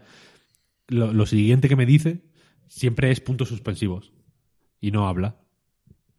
Y ya está. Así que básicamente puedo hablar una vez con cada persona del mundo y nadie me, me dice mm, nada muy, muy interesante. Hubo una vez que estaba en Japantown y estaba ahí como andando, estaba precisamente buscando sitios para hacer fotos en el modo foto. Y, y una de estas, como que estaba mirando tal no sé qué y escucho, oye, tú, tal, no sé qué, tengo las drogas más avanzadas del mercado, ¿qué te apetece? Tengo, esto es lo más fuerte de Night City, tal, no sé qué, y yo pensando, esto es la hostia, ¿no? Eh, recordé en el GTA cuando te drogas, en el GTA V, siendo Michael, que es increíble, cuando llegan todos los marcianos, la hostia, es, que es bestial, pensé, bueno, aquí, aquí empieza lo bueno, ¿no? Me froté las manos. Plan, esto es la, esto es the real shit. Y me acerqué a la tía, tal, no sé qué, hey, tal, tal, ¿qué tienes? Tal, no sé qué.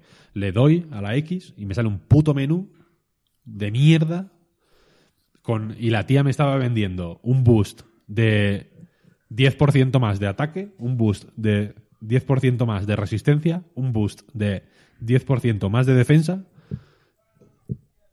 Y es como, joder. Night City, ¿no? Tenemos tengo drogas mejores yo en casa, tío. ¿Qué, es, esta mierda? No, parecía la, la, la- y esto lo digo de nuevo con afán cómico, pero es que mm, es, es el- esa interacción para comprar Boost o para comprar comida en lata en un restaurante es lo más interactivo que hay en Night City. La, la- la típica escena de un yakuza de ir a un sitio de ramen que es la misma mierda, ¿eh? Porque quiero decir, cuando tú vas a un sitio de... Tú vas al Yakuza y te compras un ramen y una Coca-Cola, el ramen te da más 10 de no sé qué y más, y más 20% de resistencia al fuego eh, en los próximos 5 combates. Al final son cosas que, que, te, que te mejoran los stats, ¿no? Pero si vas a una hamburguesería te dan hamburguesas, si vas a un sitio de ramen te dan ramen, si vas a un bar te dan una serie de bebidas y cuando las consumes, por así decirlo, ves al personaje comiendo, de alguna forma viviendo en ese mundo, ¿no? Ves los putos hielos mm, cayendo en esa escena de anime total de los hielos, allí como cayendo un, poquito, una cosa sutil, ¿no?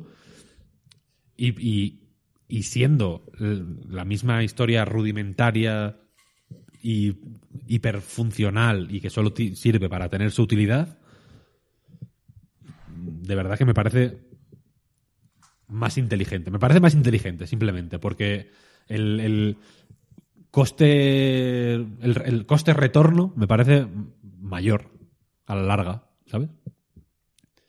Entonces, no sé. no sé. Sí, sí. Eso es un poco mi. mi- mi- mis fricciones con Cyberpunk. Que estoy haciendo todo lo posible, ya digo, para disfrutarlo al máximo, pero me, me temo que no me queda otra que esperar a que.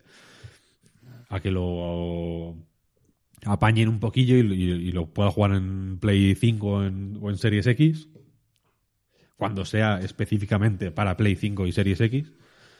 Y cuando no. Y cuando todas estas asperezas y mierdas que, que hay por todos los lados no estén. Porque dejarán de estar. Espero, ¿no? Entiendo que si, si para cuando salga The Witcher 4, Cyberpunk 2077 sigue siendo el juego desastroso que es ahora, ya no a nivel. Simplemente a nivel de eso, de, de usabilidad y de, y de. y de. quality of life, si lo quieres llamar así. Pues con qué cara te compras tú el Witcher 4, ¿sabes lo que quiero decir? Ya. Es un es un precedente feo. Entonces entiendo que dentro de medio año, de un año, ya será otro juego. Y simplemente me jode tener que esperar un año para poder jugar a ese juego. Y me jode más. Y me siento tonto dedicándole tanto tiempo y tanto esfuerzo y tanta saliva a un juego al que le falta un año para eh, ser el juego del que supuestamente hay que hablar, ¿no? Porque vamos a darles el beneficio de la duda, ¿no? Le estamos quitando visibilidad y, espacio y, dedicación a todos los otros juegos que han salido estos días y que no tienen este tipo de problemas y que no eh, han engañado de esta forma tan sucia a- a la prensa, a, la- a los, sus socios comerciales y en última instancia a toda la gente que como clowns han ido a las tiendas, hemos ido a las tiendas, digitales o no, a comprar un juego que no funciona, coño, que no se ejecuta, que se, que se crashea constantemente. Es una estafa a gran escala, simplemente. Y me jode eso, simplemente. Estar hablando de esta, del cyberpunk cuando podíamos estar hablando del Watch Dogs Legion, que es otro juego malo, pero que por lo menos funciona. Joder, vaya Esa es conclusión. mi- esa es mi conclusión. Y que por lo menos, y que los putos drones los puedes utilizar. Yo no sé, no sé cómo va a continuar la historia, ¿eh? porque la verdad es que podía llegar a hacerme una cierta idea sobre la hoja de ruta, ¿no? Porque la habían más o menos especificado desde la desarrolladora. Pero es que después de lo de hoy, después de lo de Sony, no sé qué va a pasar. No sé cómo se tira adelante esto con fuerza bruta, ¿no? Porque no sé cuántos millones de copias van a seguir siendo después de las devoluciones, después de la mala prensa, después de lo mucho que, que va a circular esta información sobre los bugs y los problemas del juego. Es una incógnita. A ver cuándo nos da Cyberpunk una excusa para volver a hablar de él, ¿eh? Ya digo, yo no tengo previsto hacerlo hasta que salga el parche Next Gen. Hasta entonces, pueden pasar mil cosas. No tengo ni idea. No tengo ni idea. Vamos recogiendo, ¿qué? ¿Queréis decir algo más para terminar o qué? No. Es Marta, que es la que ha estado más callada. Es que no he jugado al Cyberpunk, ya os dije que no, no me lo iba a comprar ni nada. Así que. De la que te has librado. Sí, ya, ya lo sé.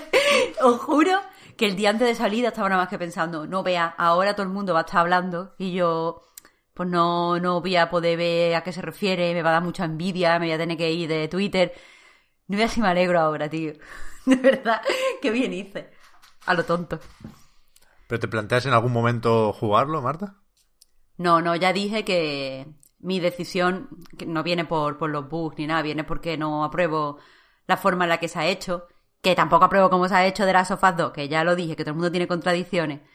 Eh, y como aquí en este caso sí puedo dejarlo de lado, pues lo voy a dejar de lado. Que no le va a hacer ningún impacto a CD Projekt económicamente que yo no me lo compre.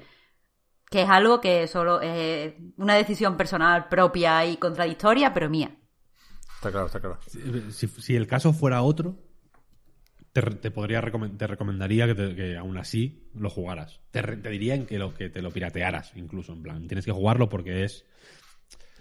Porque hay cosas que hay que jugar, simplemente, yo qué sé. A ver, Hay, hay cosas que sí me parece meritorio o, o interesante.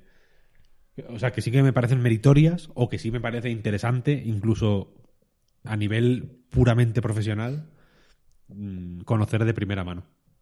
Pero es Claro, que eso este te iba a decir. En, mi mente yo pensaba, si, si veo que mm, la gente está flipando porque hace cosas que van a definir eh, los videojuegos en los próximos años, lo que hago es que lo pido prestado. Y lo juego prestado Sí, y, y a ver. Pero yo qué sé, porque incluso escuchando a vosotros, decía Pep, por ejemplo, la historia me ha parecido muy buena. Lo que a mí me han contado otras personas mm, es que no es así. Es que a nivel de historia es un poco patatilla. Y también os digo que mm, yo estaba, o sea, dije varias veces en el podcast el año pasado, bueno, el año pasado, antes de que saliera, yo no sé ya por qué lo digo como si fuera el año pasado, que me parecía que el acercamiento que hacía el género al cyberpunk no iba a ser, iba a ser solo estético, no iba a ser temático, y he hablado con gente eh, pues que disfruta mucho del género y son bueno, son conocedoras de- del cyberpunk en literatura, en cine y tal, y me han dicho que, que no, que ni cyberpunk ni cyberpunk, que aquí estos son neones bonitos. Y se acabó. Bueno, y no muy bonitos. Que con esas personas habría que hacer un spoiler cast. A mí. Con, ya digo, con esas no- personas ya se está planeando un monográfico. A Ah, ver bueno. cómo lo sacamos. Fenomenal. fenomenal. No, pero porque hay una serie de cosas del juego que me estoy apuntando. A pesar de todo, lo estoy jugando con libretilla, vaya, tomando notas y tal. Eh, y hay una serie de cosas que me he ido apuntando y que me parecen interesantes y que creo que darían. que no he querido sacar aquí porque. eh, Solo he mencionado, por ejemplo, de pasada a Keanu Reeves, pero hay cosas de su personaje que me gustaría mm, pues hablar un poco más eh, inextenso, por así decirlo. Porque, porque yo, eh, o sea, hay, hay algunas cosas del juego que no sé si es porque la ejecución no es la correcta o, o por qué, pero que me tienen en jaque, que no sé si es brillante o un fallo directamente, ¿sabes? Joder, sin término O sea, medio, ¿no? Que no sé si es, no sé si son cosas de, pues del universo cyberpunk. La- o sea, las, creo que podrían serlo, ¿sabes? Lo que quiero decir. Mm, Cosas hechas a propósito para, como, como, mm, como crítica o como, o como detalle de, de- de cómo es esta ciudad eh, cyberpunk del año 2077 o, no- o- o no sé si son bugs. Hay una hay cosas que sí, hay cosas que sí digo, vale, esto es un fallo, ¿no? O, o esto eh, esto es loco, pero es así porque porque tiene que ser así, ¿no? Porque, la- porque el cyberpunk es, es de esta forma. Pero hay otras que no lo sé. Entonces me gustaría ya hablaremos, ya hablaremos sobre eso cuando toque. Si os Claro. parece. Pues sí, sí, yo, o sea, de la historia Marta he visto muy poco, ¿eh? Yo decía que me gustaba más que otra cosa el, el guion y las, las conversaciones, el cómo está escrito, vaya. Vale, vale, entonces te he interpretado mal yo. Yo pensaba que te referías a lo que pasa, a la- las, los suce- sucesos que conforman la, la historia principal. Que por lo que me han dicho, pues... De momento, No, o sea, el- me, el me animan a jugar, que tampoco demás. le pido más, ¿eh? Sí. Es un juego muy, ¿Cómo? en ese sentido es muy agradable o muy acogedor, ¿no? No, no, no te requiere mucho esfuerzo en el sentido de que eso, de que la, de que cómo fluyen los diálogos y cómo la historia principal concretamente avanza y tal. mm, es muy agradecido. O sea, quiere decir que no, no se hace no se hace pesada en ningún momento. Ya digo es, que es bastante más corta de lo que yo esperaba y va muy al grano. Va pi, pi, pi, pi, pi. O sea que no hay... En ese sentido... Yo, o sea, yo estoy con Pep en que el guion es eh, efectivo. Quiero decir, está bien hecho. Va plas a, a saco y no... Y te, y te lo te lo expone todo bien y rápido y sin tonterías y sabes o sea que en ese sentido sí que es un juego definitivamente agradable de jugar Sí, sí. gracias a Dios Yo creo que se puede leer literalmente de muchas formas el juego, ¿eh? Que si vienes aquí Sí, sí, sí, buscando los grandes temas y eh, queriendo replantear tu forma de ver el mundo, pues ahí ya te metes a leer todos los pinchos. Yo no me leo ni medio pincho, ¿eh? Yo hablo de, de lo de que me cuentan las personas con las que interactúo y no mucho más, más allá de entender el papel de cada organización y cada banda en, en este mundo. ¿eh? Pero que Sí, pero incluso el personaje de Jackie por ejemplo tiene Hmm, se puede interpretar de, de, sí. De varias o sea es un personaje que, que lo que que, que no que no expone nada quiero decir que no hay un No hay un momento en el que te pare y te diga, mira, a ver, mi rollo es este. Yo voy de esto, pero en realidad esto y esto y esto, ¿sabes? No, no, no se te desnuda de esa forma nunca. Sí, sí. Pero, pero tiene una- un comportamiento muy explícito y tiene un subtexto mm, bastante claro, quiero decir. No, que no se te expone de una forma pornográfica muy bestia, pero a, a poco que hayas mm, visto tres series de televisión, creo que creo que más o menos es fácil entender de qué palo va y, y- y hacia dónde va su personaje y demás. A eso voy, que, que yo tampoco vengo a pescar aquí esos grandes temas que decía, ¿eh? pero por ejemplo sí me llevo alguna reflexión sobre, no sé, el concepto de éxito, por ejemplo, que me, Sí, me sí. gusta. Y aquí va de eso. claro. entra bien. Sí, sí. Mola mucho. Pues eso, ya nos vamos, ¿no? Yo creo que sí. La semana que viene, ¿qué tenemos los GOTI, no? Por lo menos. Los Gotris. Yo pensaba que, que quedaba otra semana, y es que, claro, no estoy organizando una mierda para Navidades con la familia. Cae viernes, o sea, me suena muy lejos todavía el 24 y no lo es tanto, es una semana solo. Y había que encontrarle un hueco a Cyberpunk. Todo si todo va un poco más tarde y un poco más apuradillo de la cuenta este año, ¿eh?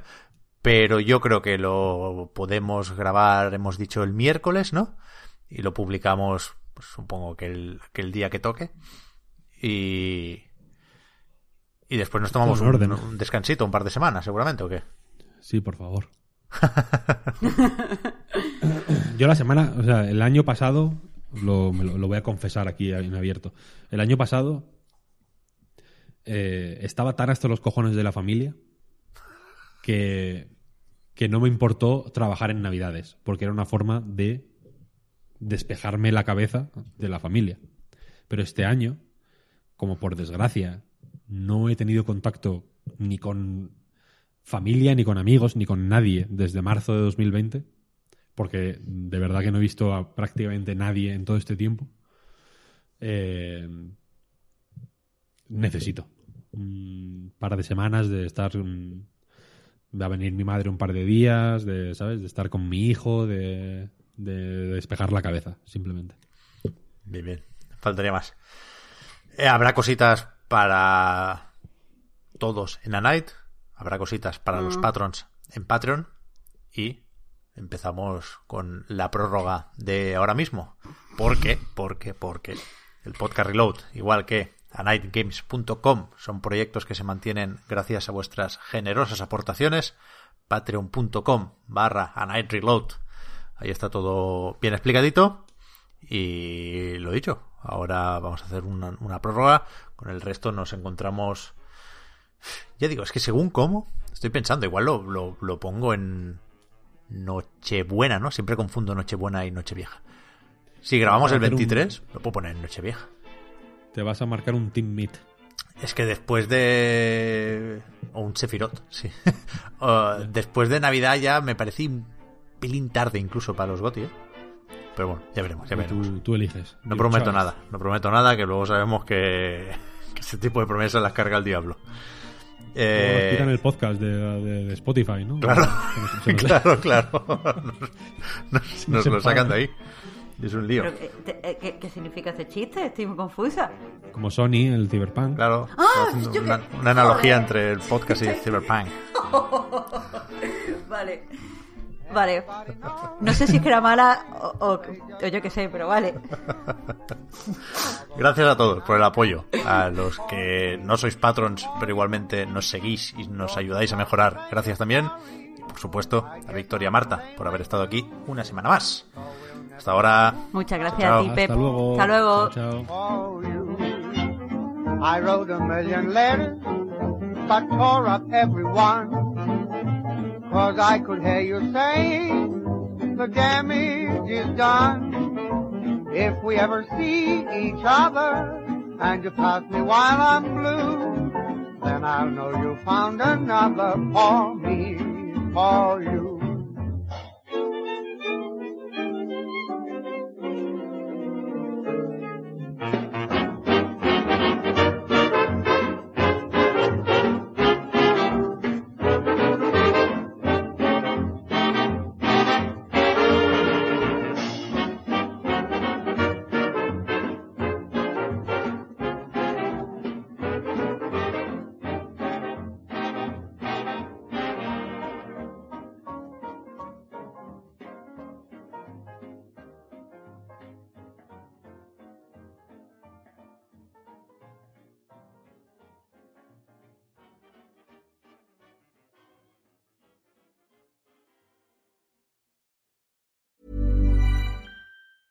Planning for your next trip? Elevate your travel style with Quince. Quince has all the jet setting essentials you'll want for your next getaway, like European linen, premium luggage options, buttery soft Italian leather bags, and so much more. And is all priced at 50 to 80% less than similar brands. Plus, Quince only works with factories that use safe and ethical manufacturing practices.